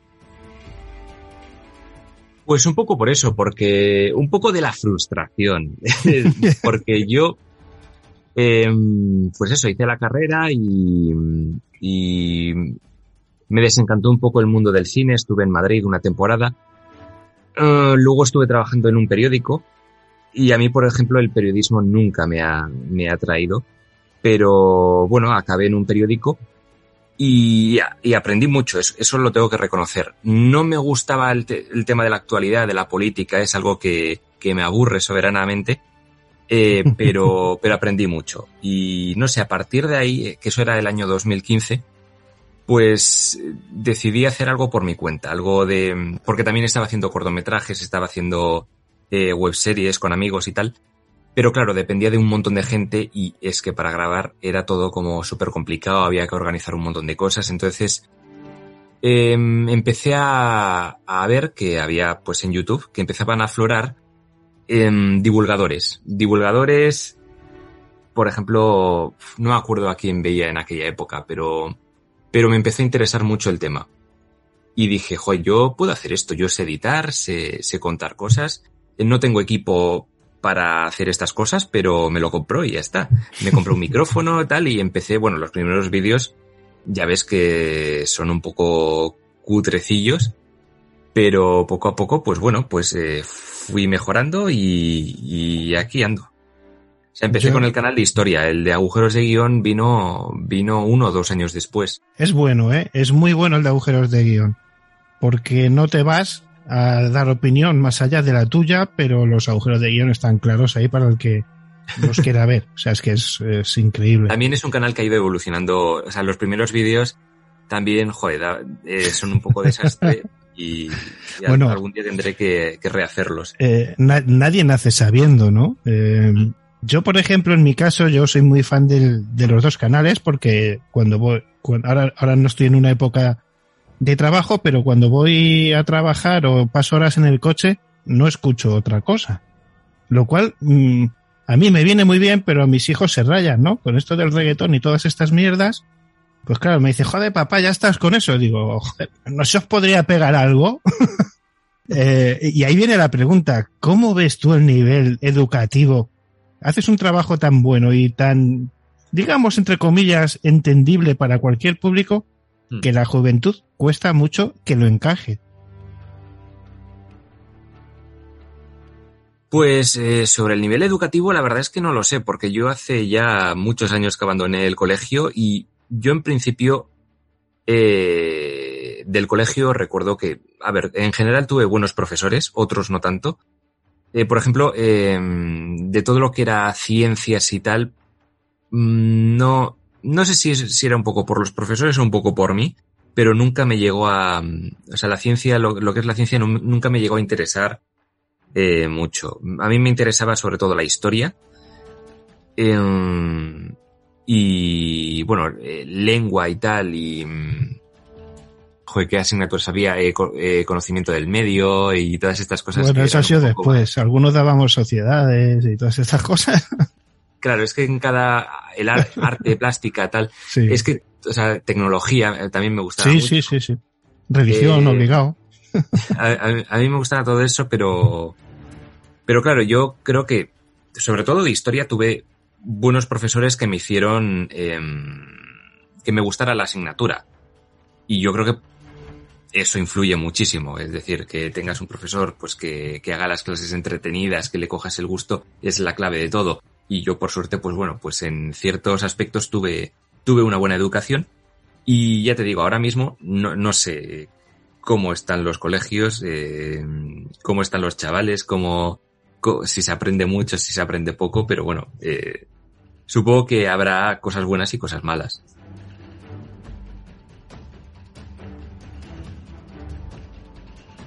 Bueno, pues vamos, ya que te conocemos un poco más, eh, vamos a dejar lo de la promoción, como dice mi tocayo, la vamos a dejar para el final y vamos a hablar un poquito, si te parece, de historia, que tanto te gusta, bueno, tanto te gusta y a mí también. De hecho, mi canal ha ido evolucionando y el podcast también. eh, mucho misterio al principio, investigaciones de campo para psicología y ahora me centro más en astronomía y, e, e historia, ¿no? Que es lo que, que es lo que me gusta. Mm, por darte un poco donde más te gusta, eh, yo tengo un buen amigo que se llama Fernando Fernández Díaz. Me mandó dos de sus libros y tengo en camino el tercero. Capitales imperiales de Tartesos y Atlántida encontrada y demostrada.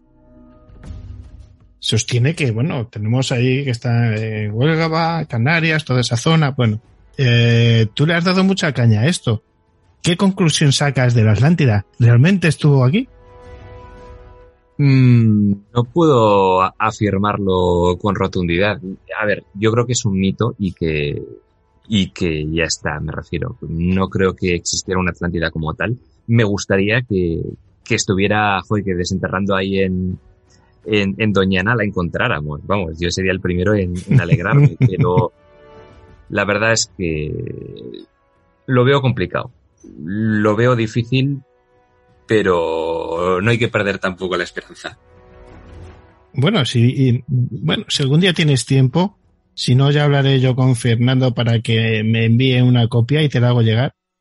Tiene un trabajo hecho de investigación que te interesaría ver. Igual cambiabas de opinión, pero en este caso de la Atlántida es más mito, eso sí, los mitos y las leyendas, algo que tú tratas mucho en el canal. Hmm. Eh, ¿Realmente eres capaz de acordarte de tantas cuestiones? Si yo ahora te pregunto algo así un poco más chungo, ¿tú te acuerdas? O al final, a ver, tienes que depender de guiones, si no es imposible saber de tanta historia, eso es En imposible. absoluto. Yo tengo una memoria eh, muy mala. Y de Claro. hecho, yo, yo, yo siempre digo que soy un poco como el, el padre de Indiana Jones, que hago vídeos de todo para no tener que acordarme. Cierto, cierto. No, pero es yo creo que es imposible retener. eh, es que es, es demasiada información. O sea, yo Ay. ya llevo 150 vídeos, es imposible retenerlo todo. Ya me gustaría acordarme de todo, pero no. eh, es imposible. Es imposible y además, sobre todo, los conceptos generales. Pero yo me imagino que en el proceso de creación, pues yo qué sé, la historia de Inglaterra, la historia de Francia, la historia de España, eh, yo qué sé, es que me los he, me los he escuchado todos. Mm, ¿Ha cambiado en algo tu manera de pensar? No sé, a lo mejor eras católico de joven y ahora eres agnóstico, yo qué sé. ¿Ha cambiado en algo en ti tanta historia?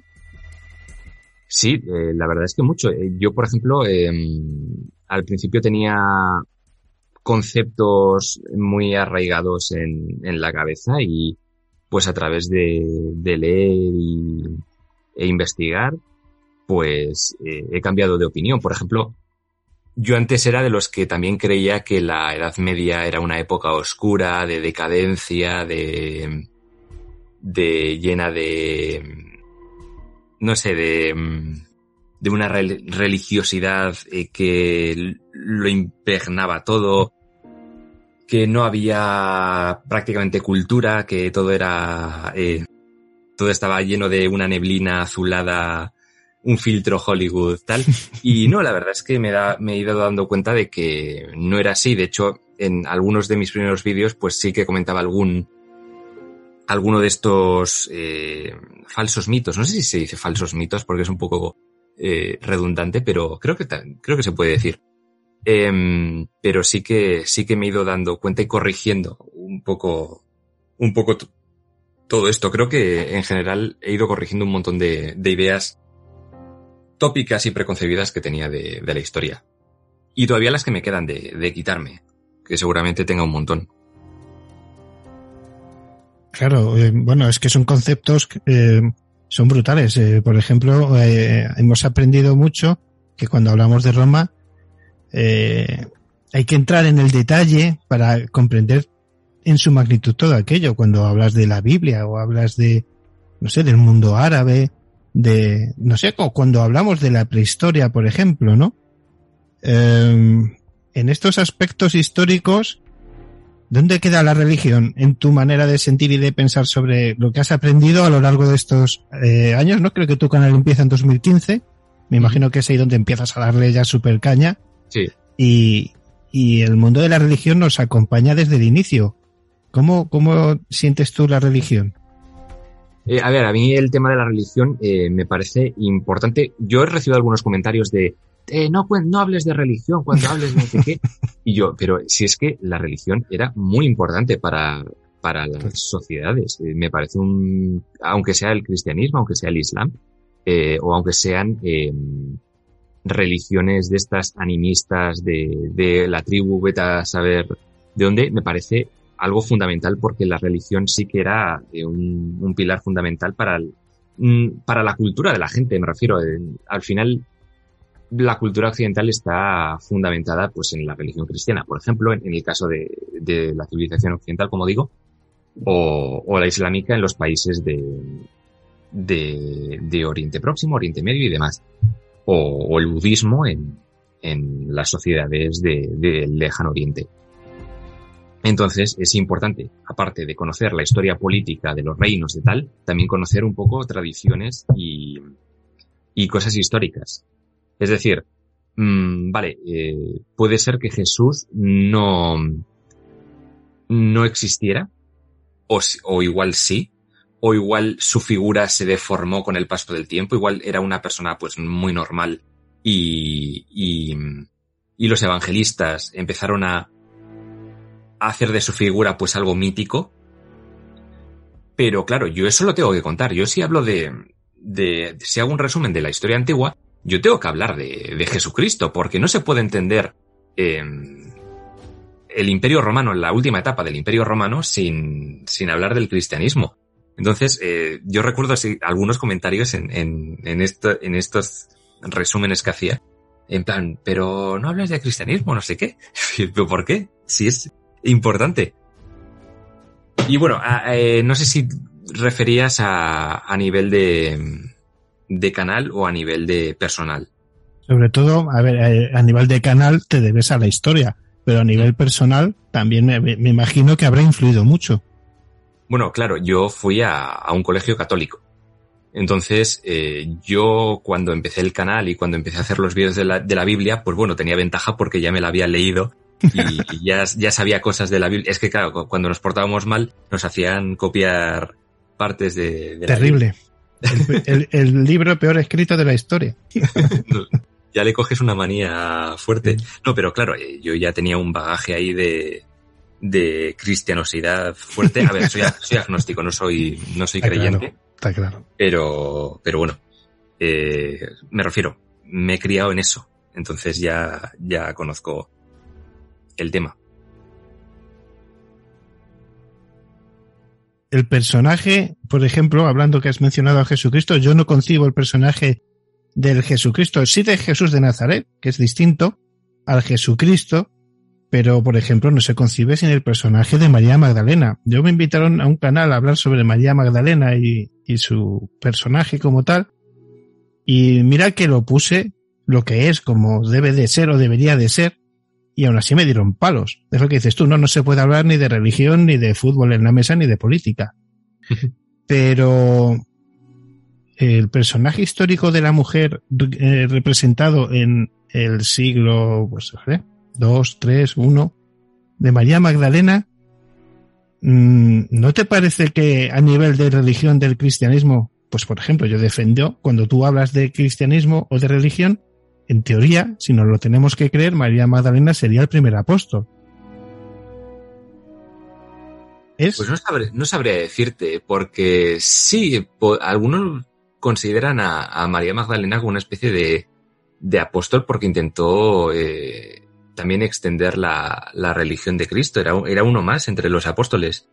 Pero bueno, la verdad es que no sé mucho de su figura más allá de, de, Me refiero a que es ella la que ve resurgir de la muerte a Jesús y es ella la que pone en marcha a, bueno, pues a Mateos, Marcos, a todos los pone en marcha cuando quieren disgregarse, ¿no? Y les cuenta lo que ha visto y lo que tienen que decir y contar y, y trasladar la palabra.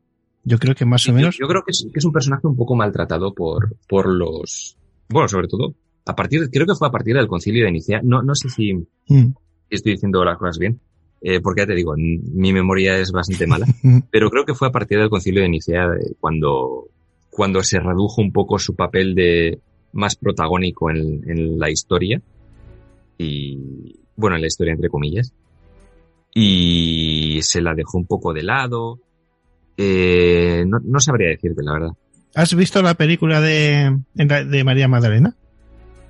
Eh, no, no sabía ni que había película. Ah, sí, sí, bueno, ahí sale Jesús, el actor es, este, ¿cómo se llama? Eh, Joaquín Fénix, ¿no? Ah, sí, sí, sí, sé que sé de qué película hablas, pero no la he visto. O sea, Pues- recuerdo que, que vi fragmentos y tal. Échale, Pero- échale, échale, échale un ojo ¿Por y qué? hazte... ¿Qué ocurre en la, en la película? Esta, bueno, a ver, de momento el actor que hace de Jesús, que es Fénix, pues qué te voy a decir, de 10. De 10, él. Luego ya por eso me gustaría saber tu opinión. No, prefiero que la veas y ya un- en un futuro hablamos de estas cuestiones, porque se merece, tú que has trabajado ese aspecto de la historia, se merece pues un, un agujeros de guion, seguro. es que es bestial. Vale, pues avanzamos un poquito en la historia eh, o podemos retroceder, pero hay una cosa que si yo te quería preguntar que no quiero que se me vaya. Hablas de la historia del mundo desde sus comienzos, pero no he visto nada de historia moderna. Eh, creo que vivimos una época de conflictos bélicos brutales en las sombras sobre todo. ¿Vas a tocarlo en algún momento? Sí, claro. Lo que pasa es que yo en el canal voy por orden cronológico. Porque no puedes entender la historia moderna o la historia contemporánea sin antes haber eh, visto, conocido la historia antigua o la historia de la Edad Media. Que, por ejemplo, la historia de la Edad Media es la más, con diferencia, la más desconocida y también la más complicada de todas. Eh, entonces yo lo, lo que hice en el canal fue primero voy a hablar de lo que hubo antes de los seres humanos, luego hablé un poquito de los homínidos y tal, luego seguí con Mesopotamia, Egipto, Grecia, Roma, tal. Luego pasé a la Edad Media, que me ha llevado creo que tres años. La Edad Media es una época que cuesta, pero quería, quería hacerlo bien. que cuesta, cuesta dura. Y es, a ver, se hace un poco dura porque son muchas, muchos cambios de, de, de territorio y demás. Pero yo estoy muy contento de cómo, cómo me han quedado los vídeos de, de Edad Media. De hecho, los de Edad Antigua debería remakearlos todos. Me dan ganas de hacerlos desde cero. Porque he pulido mucho más la técnica y, y ahora me documento muchísimo mejor y tal. Em, pero eso. mm, entonces, antes de pasar a la edad moderna, que yo creo que pasaré el año que viene, el año que viene ya seguro me meto con edad moderna. Edad No sé por moderna, perdona, empezaré. eh, Andoni, sería desde más o menos el descubrimiento de América hasta la Revolución Francesa, más o menos. Así es, así es. Esa es desde 1492 hasta 1789. Vale, o sea No, que... no sé por dónde empezaré, supongo que por eh, la monarquía hispánica o la historia de América durante los virreinatos o, o no, no lo sé, la verdad. Pero bueno, esa es la idea. Bueno, ahora hay mucha serie histórica que también se merecería un repaso de agujeros de guion. Hay muchas series, tanto de Netflix, HBO y demás, que, que son históricas. A mí me Lo que encanta. pasa es que en agujeros de guion ya no me meto, o sea, bueno, nunca me he metido en series y creo que no me voy a meter en series porque me llevaría demasiado tiempo y, y más ahora por lo que te he contado antes, Sí, sí, sí, sí. eh, que no, Bueno, es más un canal también que te divierte a ti, ¿no? Ese, ese es una cosa que te tiene que gustar, ¿no? Coger tal película en concreto y liarte con ella, ¿no? A ver, yo agujeros de guion eh, es un canal para tomármelo a cachondeo, Eso. es. a reírme yo, a meter chistes, a, a pasármelo bien. Pero claro, se está volviendo, eh, me está marcando la vida por el tema del copyright y YouTube. Ay, y- ay, ay, No, porque llevo una temporada ya que me bloquean todo. Entonces ya estoy un poco harto del canal y, y bueno, ya veré lo que hago. Es complicado. Yo, ese vídeo que del que hablábamos antes de sobre el copyright y demás, cuando le veo al Tozano contar un poquito lo que se puede hacer para evitarlo, me da una pereza. O sea, tú, tú eres editor y seguramente tardarías menos. Pero yo que medito todo y aprendo desde cero, o sea, me da una pereza tantas cosas que hay que hacer que es una auténtica locura. Hay vídeos que he tenido que renderizarlos y volverlos a subir como 10 veces para que no. Uy, madre mía. Bueno, amigos, para que veáis lo que es el trabajo, ¿no? De que de- muchos se piensan que esto del mundo de YouTube y demás es, jala, venga a ganar dinero, el rollo de Ibai, Ibai, perdón, y no es así, ¿no? Mucho más alejado de la realidad. Sobre todo eh, cuando manejas contenidos que, que ya están ahí. Y da igual que es muy triste que tengan 20 años, 30 años, que es que te dan por saco y te, y te bloquean el canal, ¿no? No, claro, ex- existe el fair use, que es un derecho a, pues, por ejemplo, en películas, tú puedes hacer reseñas de una película y usar el contenido de, de esa película siempre y cuando, joder, no subas eh, toda la puta película entera. Pero bueno, hay pues productoras que no, no lo conciben y a la mínima pues eh, te, te lo chapan. Bueno, es una realidad que nos ha tocado vivir. Bueno, pues nada, pues seguiremos Es lo hablando. que hay, es lo que hay. Sí, bueno, pero oye, es un trabajo que cu- cuando está apoyado por tantos seguidores debería de tener un poco más de respeto por las por las grandes empresas, sobre todo porque eh, si siguen tocando tanto las narices con el copyright, me da a mí que el mundo de las versiones y reversiones se va a comer a los propios creadores de, por ejemplo, de la música original, ¿no? Ahora mismo tú ves un anuncio de televisión, una canción muy conocida, pero es una versión cantada por fulanito de tal ya no escuchas el original. ¿Por qué? Porque cuesta un pastón.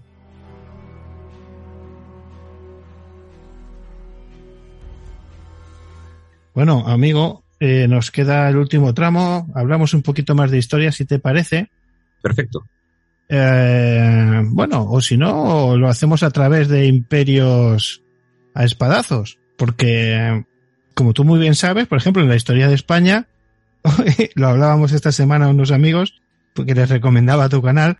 Digo, oye, echar un vistazo, porque estamos hablando aquí de la historia de España, pero es que desde que escucho a Andoni, pues claro, hablamos de que llevamos a hostia, pues no sé, ¿no? Toda la Edad Media prácticamente, ¿no? Bueno, pero no solo pasa con España, sino con, No, eso sí. con todas las culturas del mundo. Todos son hostias de- desde, desde Y- que hay memoria. Desde Y nunca que- le deis el, eh, dividáis a, a los hijos nada, ¿no? Yo si tengo hijos no lo haré, desde luego. ¿La historia de España te ha aportado algo? Eh, aportar, eh, ¿en qué sentido? Pues tú vives en una zona de, bueno, o eres, o eres del norte de España, una zona de mucha magia, de mucha historia, de mucha cultura. Y todavía a día de hoy yo creo que de España es de las que más cultura antigua arraigada tiene. Mm. Claro, cuanto más conoces de quién ha estado, quién ha pasado por allí, pues... Eh... No, a ver, yo creo que, que una cosa buena de, de, la historia, y por eso quería hacerlo, eh, los remakes de los vídeos de historia de España un poquito más ampliados y complejos, y es que eh, todo lo que es eh, la actualidad de España, un poco las costumbres de cada sitio, el origen de algunos nombres, eh, por qué esto es así, por qué esto es así, eh, si todo eso tiene su origen o por, o la, por qué los emblemas tienen eso, porque hay discusiones de, de esto tiene ori su origen y qué, todo eso tiene su origen en la Edad Media, prácticamente la Edad Media, casi todo. Entonces, eh, me ha hecho entender un montón de cosas de, de otras comunidades que no son la mía, también de, de, Vizcaya, por supuesto, porque eh, ahí está el señorío de Vizcaya. Y he aprendido un mogollón de cosas que no sabía de, de la historia de, de mi comunidad, de Vizcaya, o de Bilbao, o de, de pueblos de al lado como, como Portugalete. Y, y no sé, a mí, a mí, no sé, me gusta saber esas cosas. Me, tengo mucha curiosidad por el origen de, de algunas tradiciones, de, de cosas así, de por qué en esta zona se habla más euskera, menos euskera, por qué aquí se habla catalán, por qué eh, en unos sitios, por qué Teruel se llama Teruel y por qué en su bandera tiene el símbolo de un toro y una estrella. Eso es algo que explico en los vídeos, que, que he descubierto haciendo los vídeos, que no, no, no, es algo que supiese. Y nosotros contigo. Eh, que no, que lo he, lo he ido investigando y tal, y me ha parecido interesante para, para darlo a conocer. Y, y, así, seguramente me haya dejado muchísimas cosas interesantísimas, pero bueno, es, es lo que hay. Políticamente hablando, tú entiendes, por ejemplo, la división que vivimos, por ejemplo, en España, pues como la hubo en su momento en el País Vasco, ahora en Cataluña, Galicia. Cuando trabajas la historia desde sus inicios y ves quién estuvo, quién pasó, cómo se hicieron las cosas, ¿no pierde sentido tanta división? Ya, yo, yo es que, por ejemplo, eh, aunque me he criado en, o sea, porque soy vasco y me he criado en, en Bilbao y tal, a ver, yo mmm, no soy nacionalista, no, no comparto el tema de independencias ni nada. A ver, puedo, puedo entenderlo que haya gente pues que, que, no quieras formar parte de España o lo que sea. Tampoco, a ver, en temas de política tampoco es que me meta nada, ese es un tema que no me gusta. A nivel histórico me refiero siempre. A, ni, a nivel histórico, bueno, pues eh, obviamente pues hay diferencias. Durante un tiempo eh, fueron reinos que estuvieron separados, eh, que se hablaban otras lenguas y tal, pero no lo veo como motivo suficiente para eh, decir somos, eh, bueno, que cada uno que piense lo que le dé la gana, ¿eh? Sí, pero, sí, no, claro. Pero la historia dice, perdón, Andoni, la historia yo creo que dice que, por ejemplo, la España actual sin Cataluña no se concibe, por ejemplo. Sí, eh, yo es que, por ejemplo, eh, me considero tanto vasco como español. Correcto. De toda la vida hemos estado en España, no es algo que me, que me raye, es decir, sí. no me quita el sueño.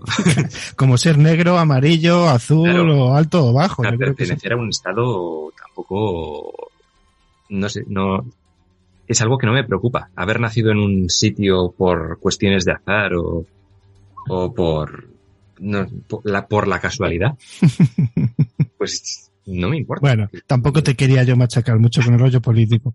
Lo que pasa que, digo sí. que yo en temas políticos intento evitar cualquier cosa relacionada con eso. Hay veces en las que eh, es imposible no entrar, sí. pero bueno. Bueno, a mí se me hace duro que después de que la Primera Guerra Mundial terminara, digamos, con las grandes monarquías, quitando la de siempre, que ahí sigue los británicos y tal. Pero bueno, eh, en, reglas generales termina con ese poder absoluto de las grandes monarquías. Seguimos eh, como si no hubiera pasado nada, ¿no? Eh, no es uno, es otro y siempre estamos liados a tortas. La violencia parece que no va a terminar. Bueno, yo creo que en los últimos 50, 60 años, creo que el mundo ha mejorado muchísimo. Sí. Es decir, eh, yo me encanta la época en la que vivo. Hombre, sí, hay cosas mejorables y tal, pero por ejemplo no, no, no me gustaría vivir una época pasada. Creo que hemos ido mejorando con el tiempo, mucho además, además de forma exponencial en los últimos, en las últimas décadas. Eh, creo que no podría vivir sin internet, sin internet, vamos. Es, Uy, se acaba el mundo, tú. Sería un, un aburrimiento de vida. Eh, pero eso, eh, creo que vamos mejorando como, como especie, como humanidad y tal. Mm, Hay ¿qué menos tal? guerras, sí, sí que hay conflictos y creo que los habrá siempre porque ¿No te diste cuenta, por ejemplo, cuando hiciste lo de la peste, que hay demasiadas similitudes con, el, con las sensaciones o formas de, de actuar con el COVID y demás? Eh, sí, creo que mucha gente ha actuado de forma estúpida durante, durante la pandemia, Correcto. pero, pero bueno, creo... Es que claro, tú pasas eh, esta crisis, se supone que todos hemos aprendido la lección, pero luego llega otra y no. Mm, creo que también es algo de lo que nunca vamos a, a aprender. Correcto. Yo, vamos a ir terminando, que sé que andas liadillo. Ya, ya charlaremos eh, más adelante. Hay dos preguntas. Una de ellas es que un día se me ocurrió, pues yo me gusta empezar los programas pues hablando de algo. El otro día, por ejemplo, contaba que yo como hobby monto ordenadores, monto PCs potentes para quien me lo pide. Y claro, me, bueno, me, me tiré 20 minutos de una historia súper divertida del, del caos que se le llegó a montar a, un, a una persona con esto. Y un día se me ocurrió a mí mirar, digo, ¿cómo empiezo este programa? Y vi no sé qué por internet de la típica frase de tiempos pasados fueron mejores. Y quise profundizar. Horror. En cuanto me metí un poco en el tema de la antropología social y todas estas cuestiones, ¿realmente tú que le das caña a la historia, sería correcto decir que tiempos pasados fueron mejores? Como, a ver cómo explico esto, porque es que a nivel, eh, es que hay, hay unas, hay unas charlas terribles de gente muy preparada que te dice que claro, que a través de la historia realmente no aprendemos a ser mejores, pero eh, es un espejo donde mirarse. Es un poco extraño todo esto. A ver, yo sí que creo que, que de la historia podemos aprender mucho, a mejorar. Creo que, como ya te he dicho, hemos mejorado muchísimo como especie. Hemos alcanzado una prosperidad muy buena eh, en la gran mayoría de países. Pero vamos a seguir cometiendo los mismos errores, aunque conozcamos bien la historia. Y, y es que, da, bueno, a ver, no da igual, pero es que, quieras o no, al final, eh, los que suelen gobernar, a no ser que nos gobierne una inteligencia artificial que sea perfecta, eh, al final los gobernantes lo que van es a cuotas de poder, eh, Sí. a, son, son egoístas. Y eh, la humanidad en, en sí tiene su lado egoísta. Entonces no nos podemos quitar de, de eso queramos o no.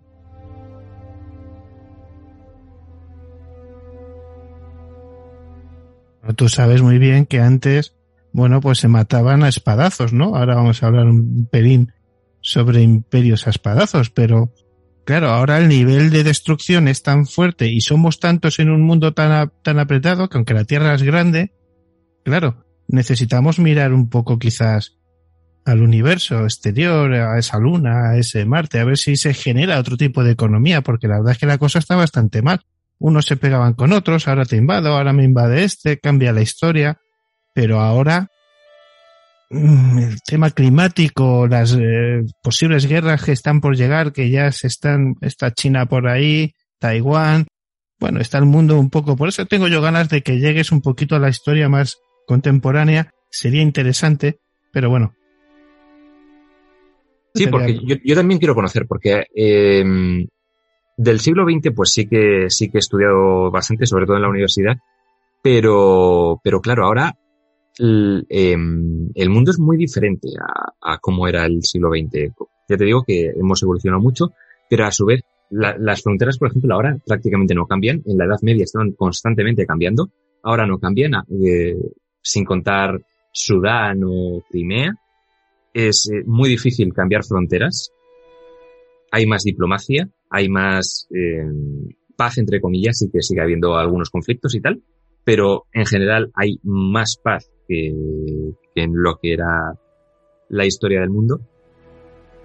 Pero ahora hay otro tipo de conflictos y es- son guerras eh, cibernéticas a través de, Internet, es que decían que la, Tercera Guerra Mundial está ocurriendo ahora mismo, pero no nos damos cuenta y es a través de las redes, a través de los hackers, a través de tal. Me hace gracia el concepto, pero no tengo, ni idea de, ese mundo, pero seguramente se- eh, haya unas movidas impresionantes y claro, el común de los mortales no tenga ni puñetera idea.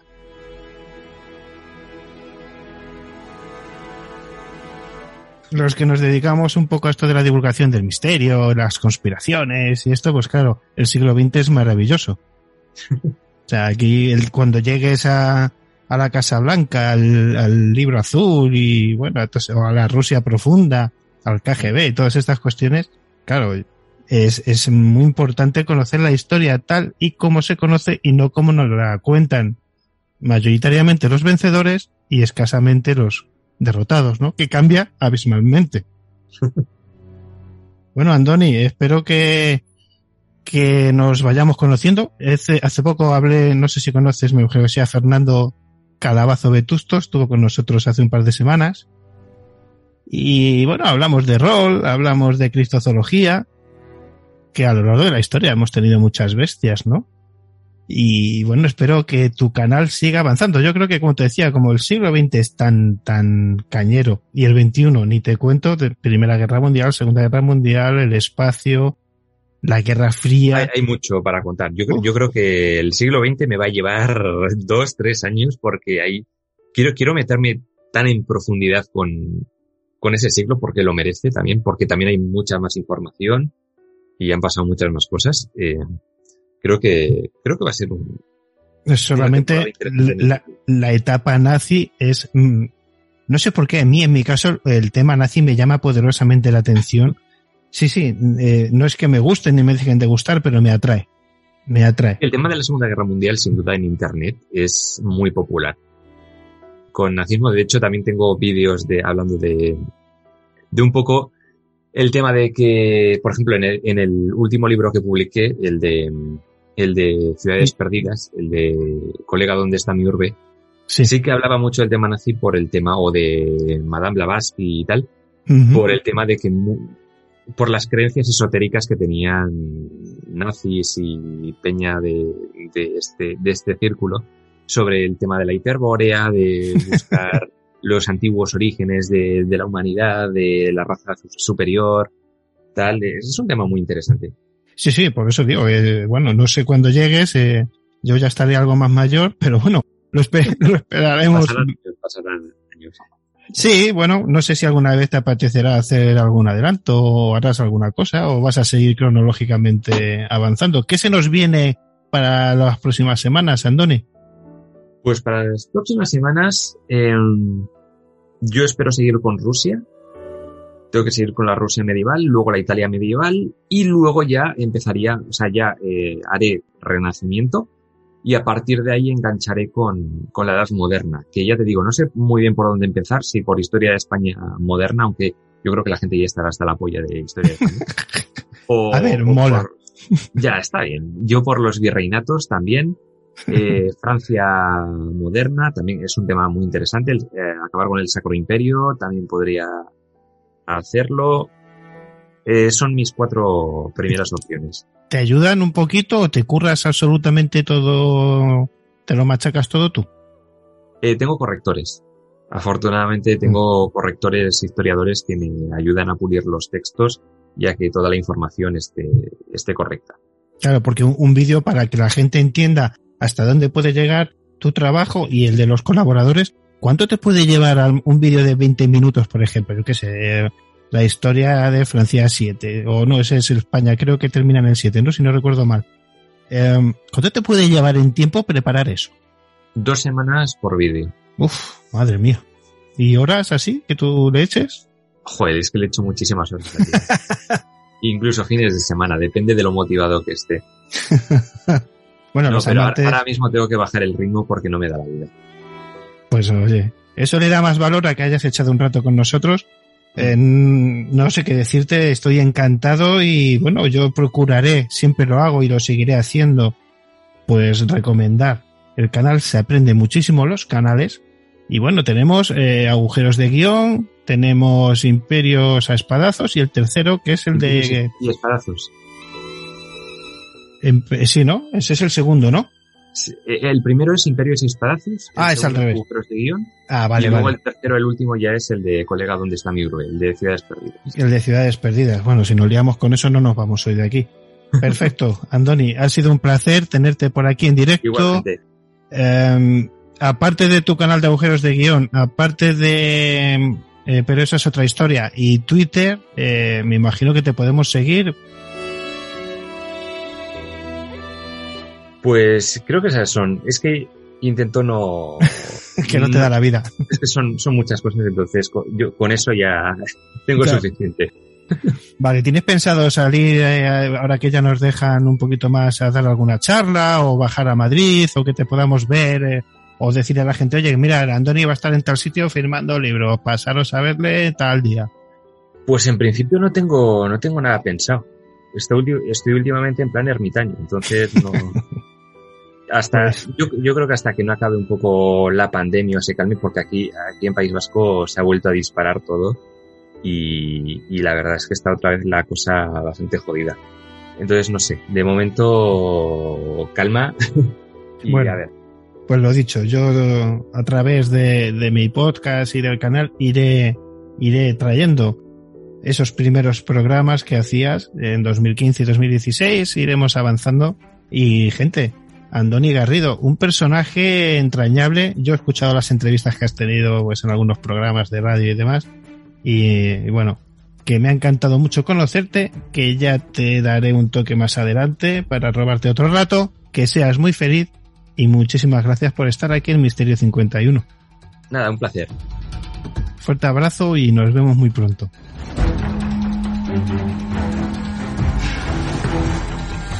He de confesaros, mis queridos amigos, que como veis la voz un poco rara en cuanto al resto del programa. Y es que las entrevistas ya no las hago por Skype, las hago por Zoom para poder grabarlo para el canal de YouTube, también a través de OBS.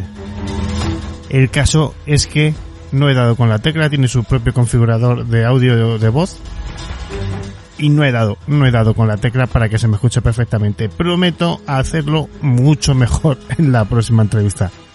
Nos vamos despidiendo. Llega Nive Guijarro.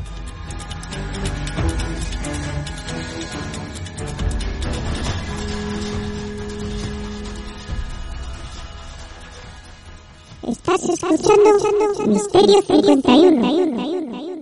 El mejor programa de misterio.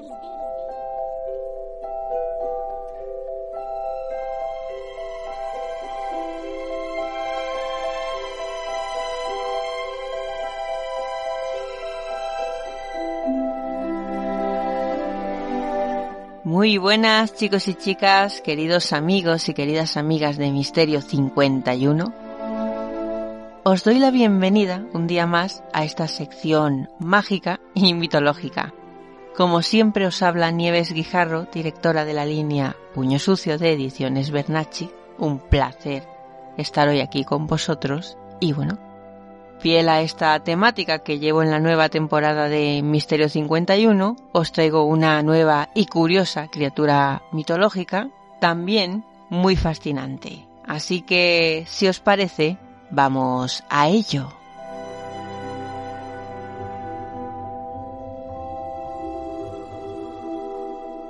La mantícora, que es el nombre de la criatura que os traigo hoy, es eh, una criatura con un aspecto monstruoso que tiene cuerpo de león, en este caso no tiene alas de ave sino alas de murciélago y cabeza humana. Os suena de algo, ¿verdad? Es una especie de versión algo retocada o algo distinta de la famosísima Esfinge.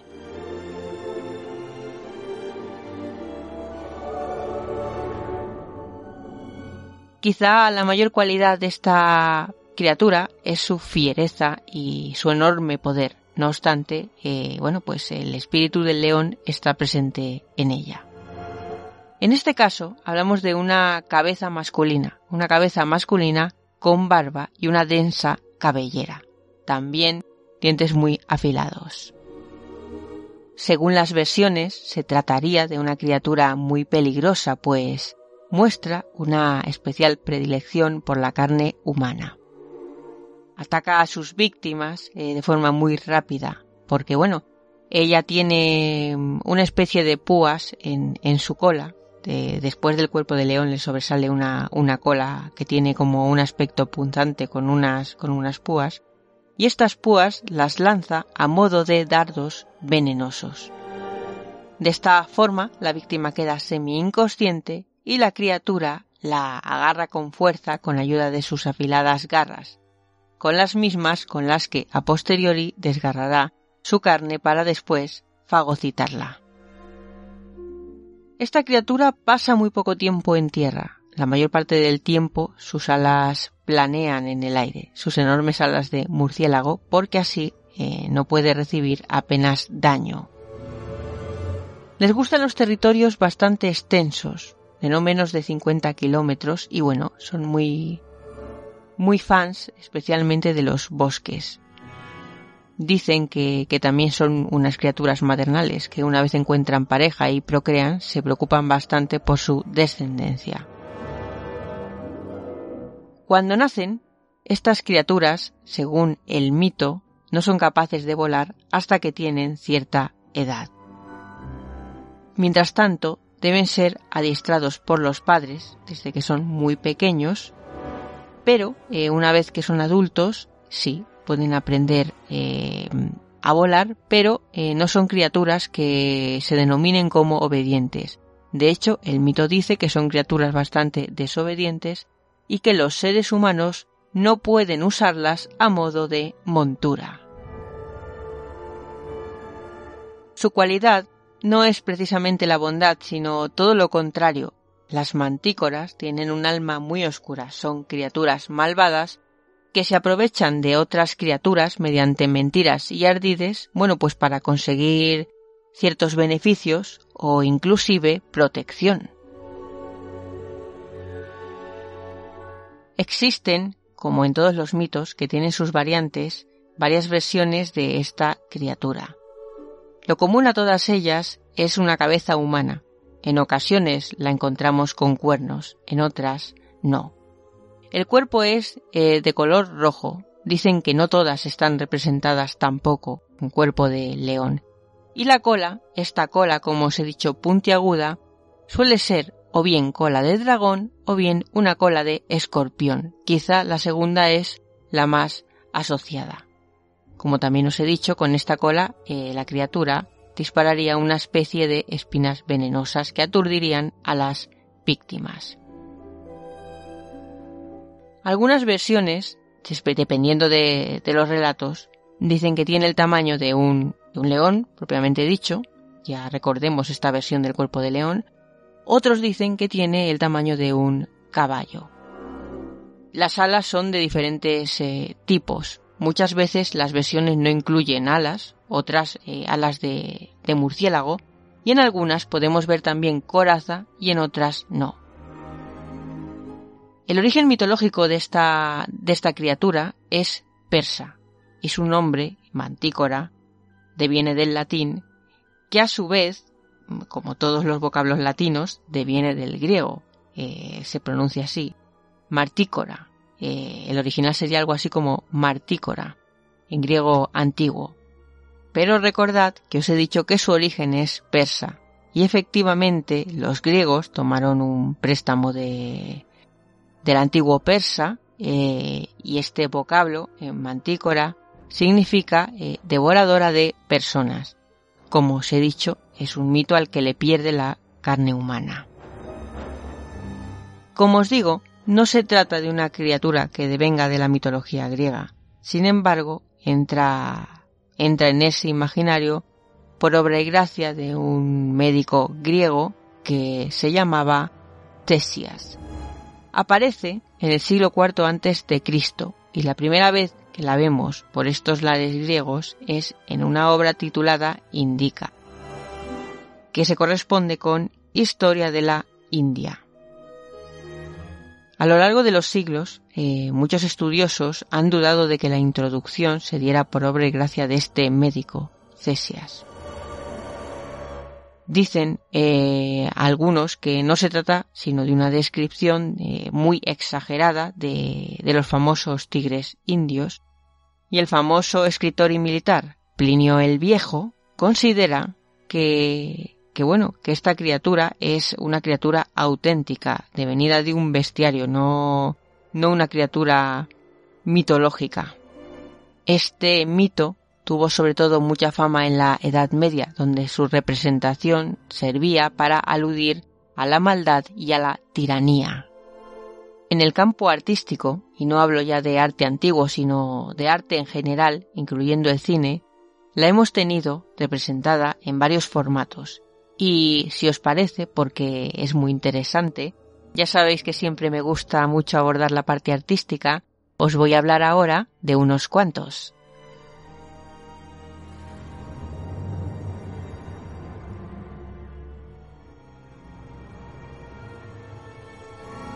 El primero de ellos es el autor reputadísimo, el autor argentino Jorge Luis Borges.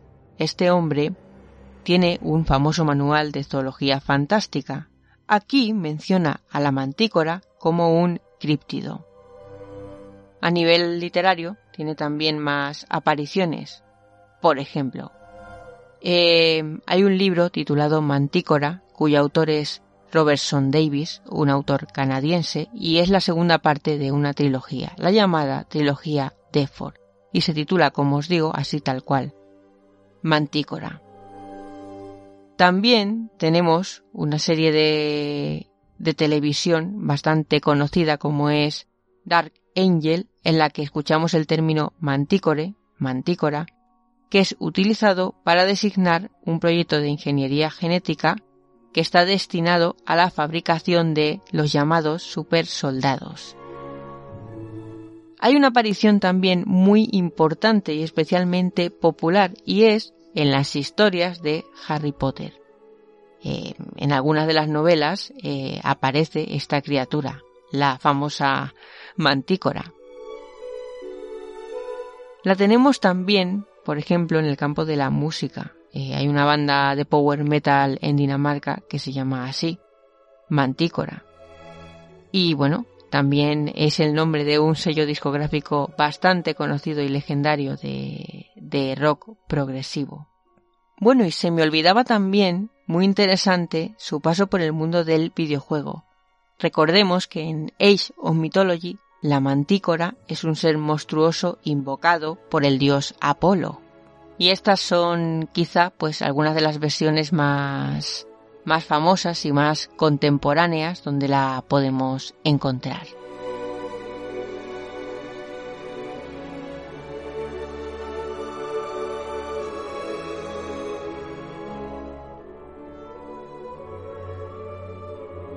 Ahora me gustaría adentrarme un poco más en el campo literario, concretamente en la antigüedad, para no dejarme algunas de las menciones históricas que tenemos a este mito.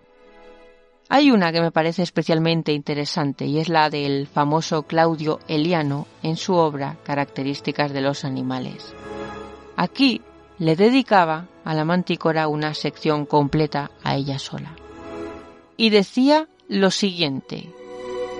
Una bestia salvaje, poderosa, atrevida, tan grande como un león de un color rojo oscuro, el rostro de la mantícora es el de un hombre con tres filas de dientes más grandes que los colmillos de un perro.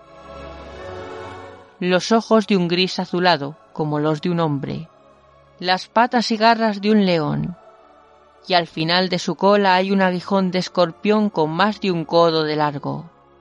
Los aguijones de la cola vuelan hacia los lados y se encuentra en peligro. La mantícora se deleita con la carne humana y es extremadamente veloz.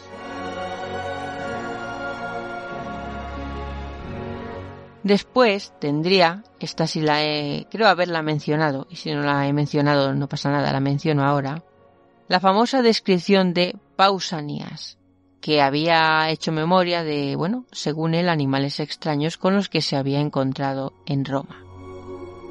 Dice Pausanias que la mantícora podría ser una referencia al tigre. También dice que podemos encontrar tres filas de dientes en la mandíbula y, lo mismo que en el caso anterior, púas en la punta de su cola. Tenemos también la famosa versión de Plinio el Viejo, que sigue un poco la línea de Aristóteles eh, y bueno, ya os dije que este autor, eh, no os voy a decir la mención, la incluía en su copia de Historia Natural. Otro autor que no he mencionado todavía, Filostrato de Atenas, escribe acerca de las mantícoras en su famosa entrevista a Apolonio de Tiana. Y por cierto, antes os hacía un pequeño recorrido por la aparición de la mantícora en diferentes medios artísticos. Y mirad por qué mala pata se me olvidaba una noticia muy reciente y es que precisamente en mayo de este, el pasado mayo de este 2021, eh, se dio la noticia del rodaje de una película de Carlos Bermud que estaba protagonizada por Nacho Sánchez y Clara Hiles, rodada entre Madrid y Sitges. Esta película se titula precisamente Mantícora, el cuarto largometraje de este autor, Carlos Bermud. Dice que es una historia de amor y monstruos en los tiempos modernos, declaraciones totalmente literales. Según dicen los titulares, el protagonista es un diseñador de videojuegos llamado Julián, que bueno, que, vive atormentado por un oscuro secreto y bueno, un día conoce a una chica joven de nombre Diana y siente que puede empezar a ser feliz.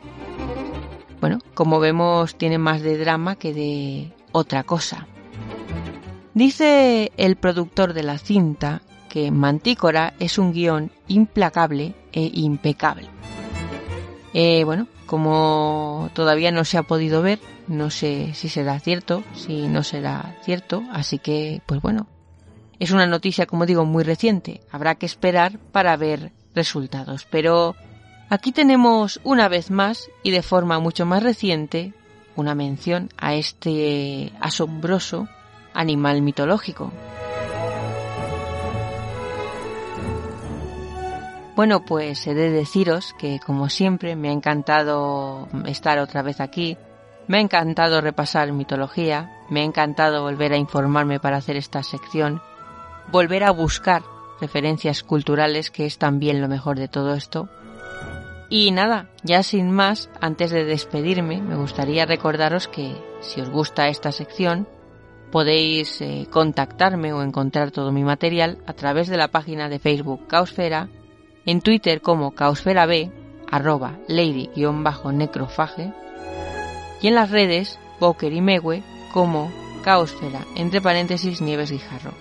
También podéis buscarme en Instagram como Caosfera. Arroba Nieves Guijarro Briones, todo junto. Y nada, pues eso, que si os ha gustado esto que os he preparado hoy, volveré con una nueva carga para la semana que viene. Así que espero que nos volvamos a ver dentro de siete días. Un abrazo muy fuerte.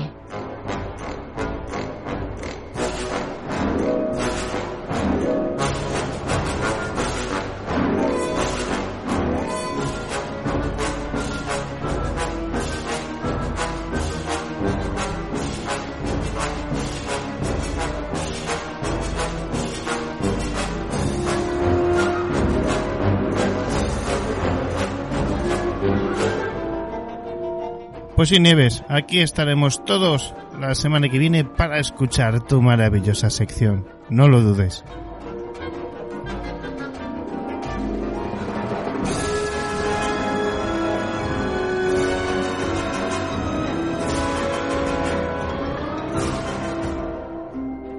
Bueno, y nosotros, queridos amigos, nos vamos despidiendo ya. Un programa especial en el que ya tocaba que nos visitaran Donny Garrido en persona. Y no solo a través de su sección de su canal, pero esa es otra historia. Ha sido un inmenso placer charlar con él, aprender, conocerle su manera de pensar, porque tampoco le íbamos a interrogar sobre historia, amigos. Ya tenemos su canal para eso.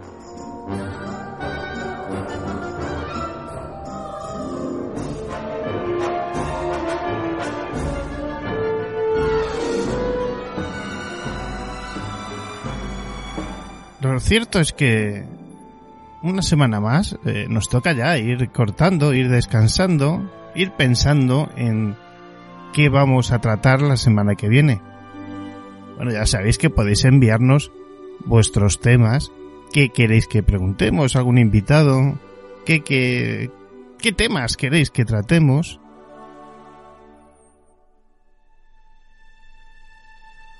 Si queréis que hagamos algún tipo de viaje a las estrellas, algún viaje estelar a través de la historia o historias que nos cuentan grandísimos escritores. Hoy repasábamos un capítulo del libro de Javier Arríes, después de la leyenda del magnífico Antonio Ceniza, y lo haremos, lo haremos más a menudo. Creo que ha estado muy bien y seguiremos aprendiendo de bueno, estos fieras que son los escritores que tenemos en nuestro país, de lo mejorcito que hay a día de hoy.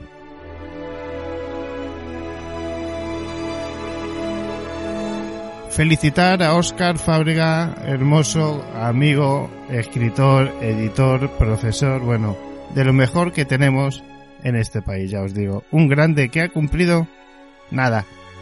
No voy a decir nada, pero son muy poquitos añitos para lo que le queda por hacer en este mundo mundial.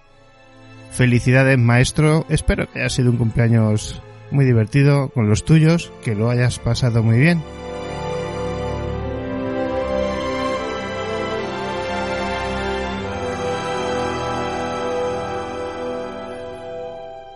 Pronto, pronto hablaremos con Oscar Fábrega Calahorro de nuevo con un nuevo libro que sale, creo que me dijo en un par de semanitas, más o menos. Así es que pronto estará con nosotros.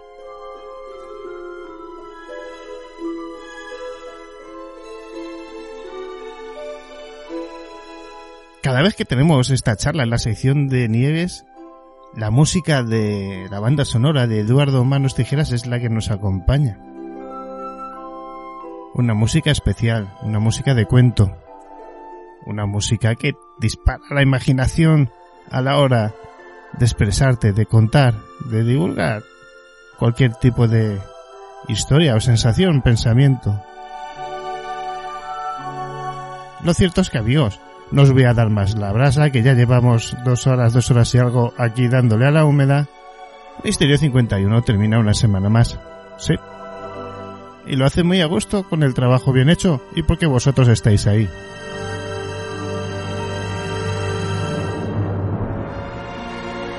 Recordar apoyar el canal de YouTube, el de Evox, el podcast.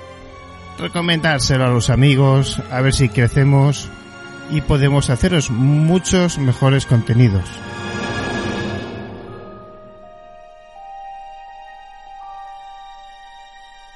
Muchísimas, muchísimas gracias por estar ahí una semana más. Cinco años nos acompañan. Bueno, casi cinco, este es el quinto, ¿no? Nos acompañan en esta misión, en este viaje hacia el conocimiento, hacia la magia, hacia la aventura del saber cada día un poco más. Se os quiere, mis queridos amigos, a todos y cada uno de vosotros que estáis a ese otro lado del micrófono. Nos vemos la semana que viene.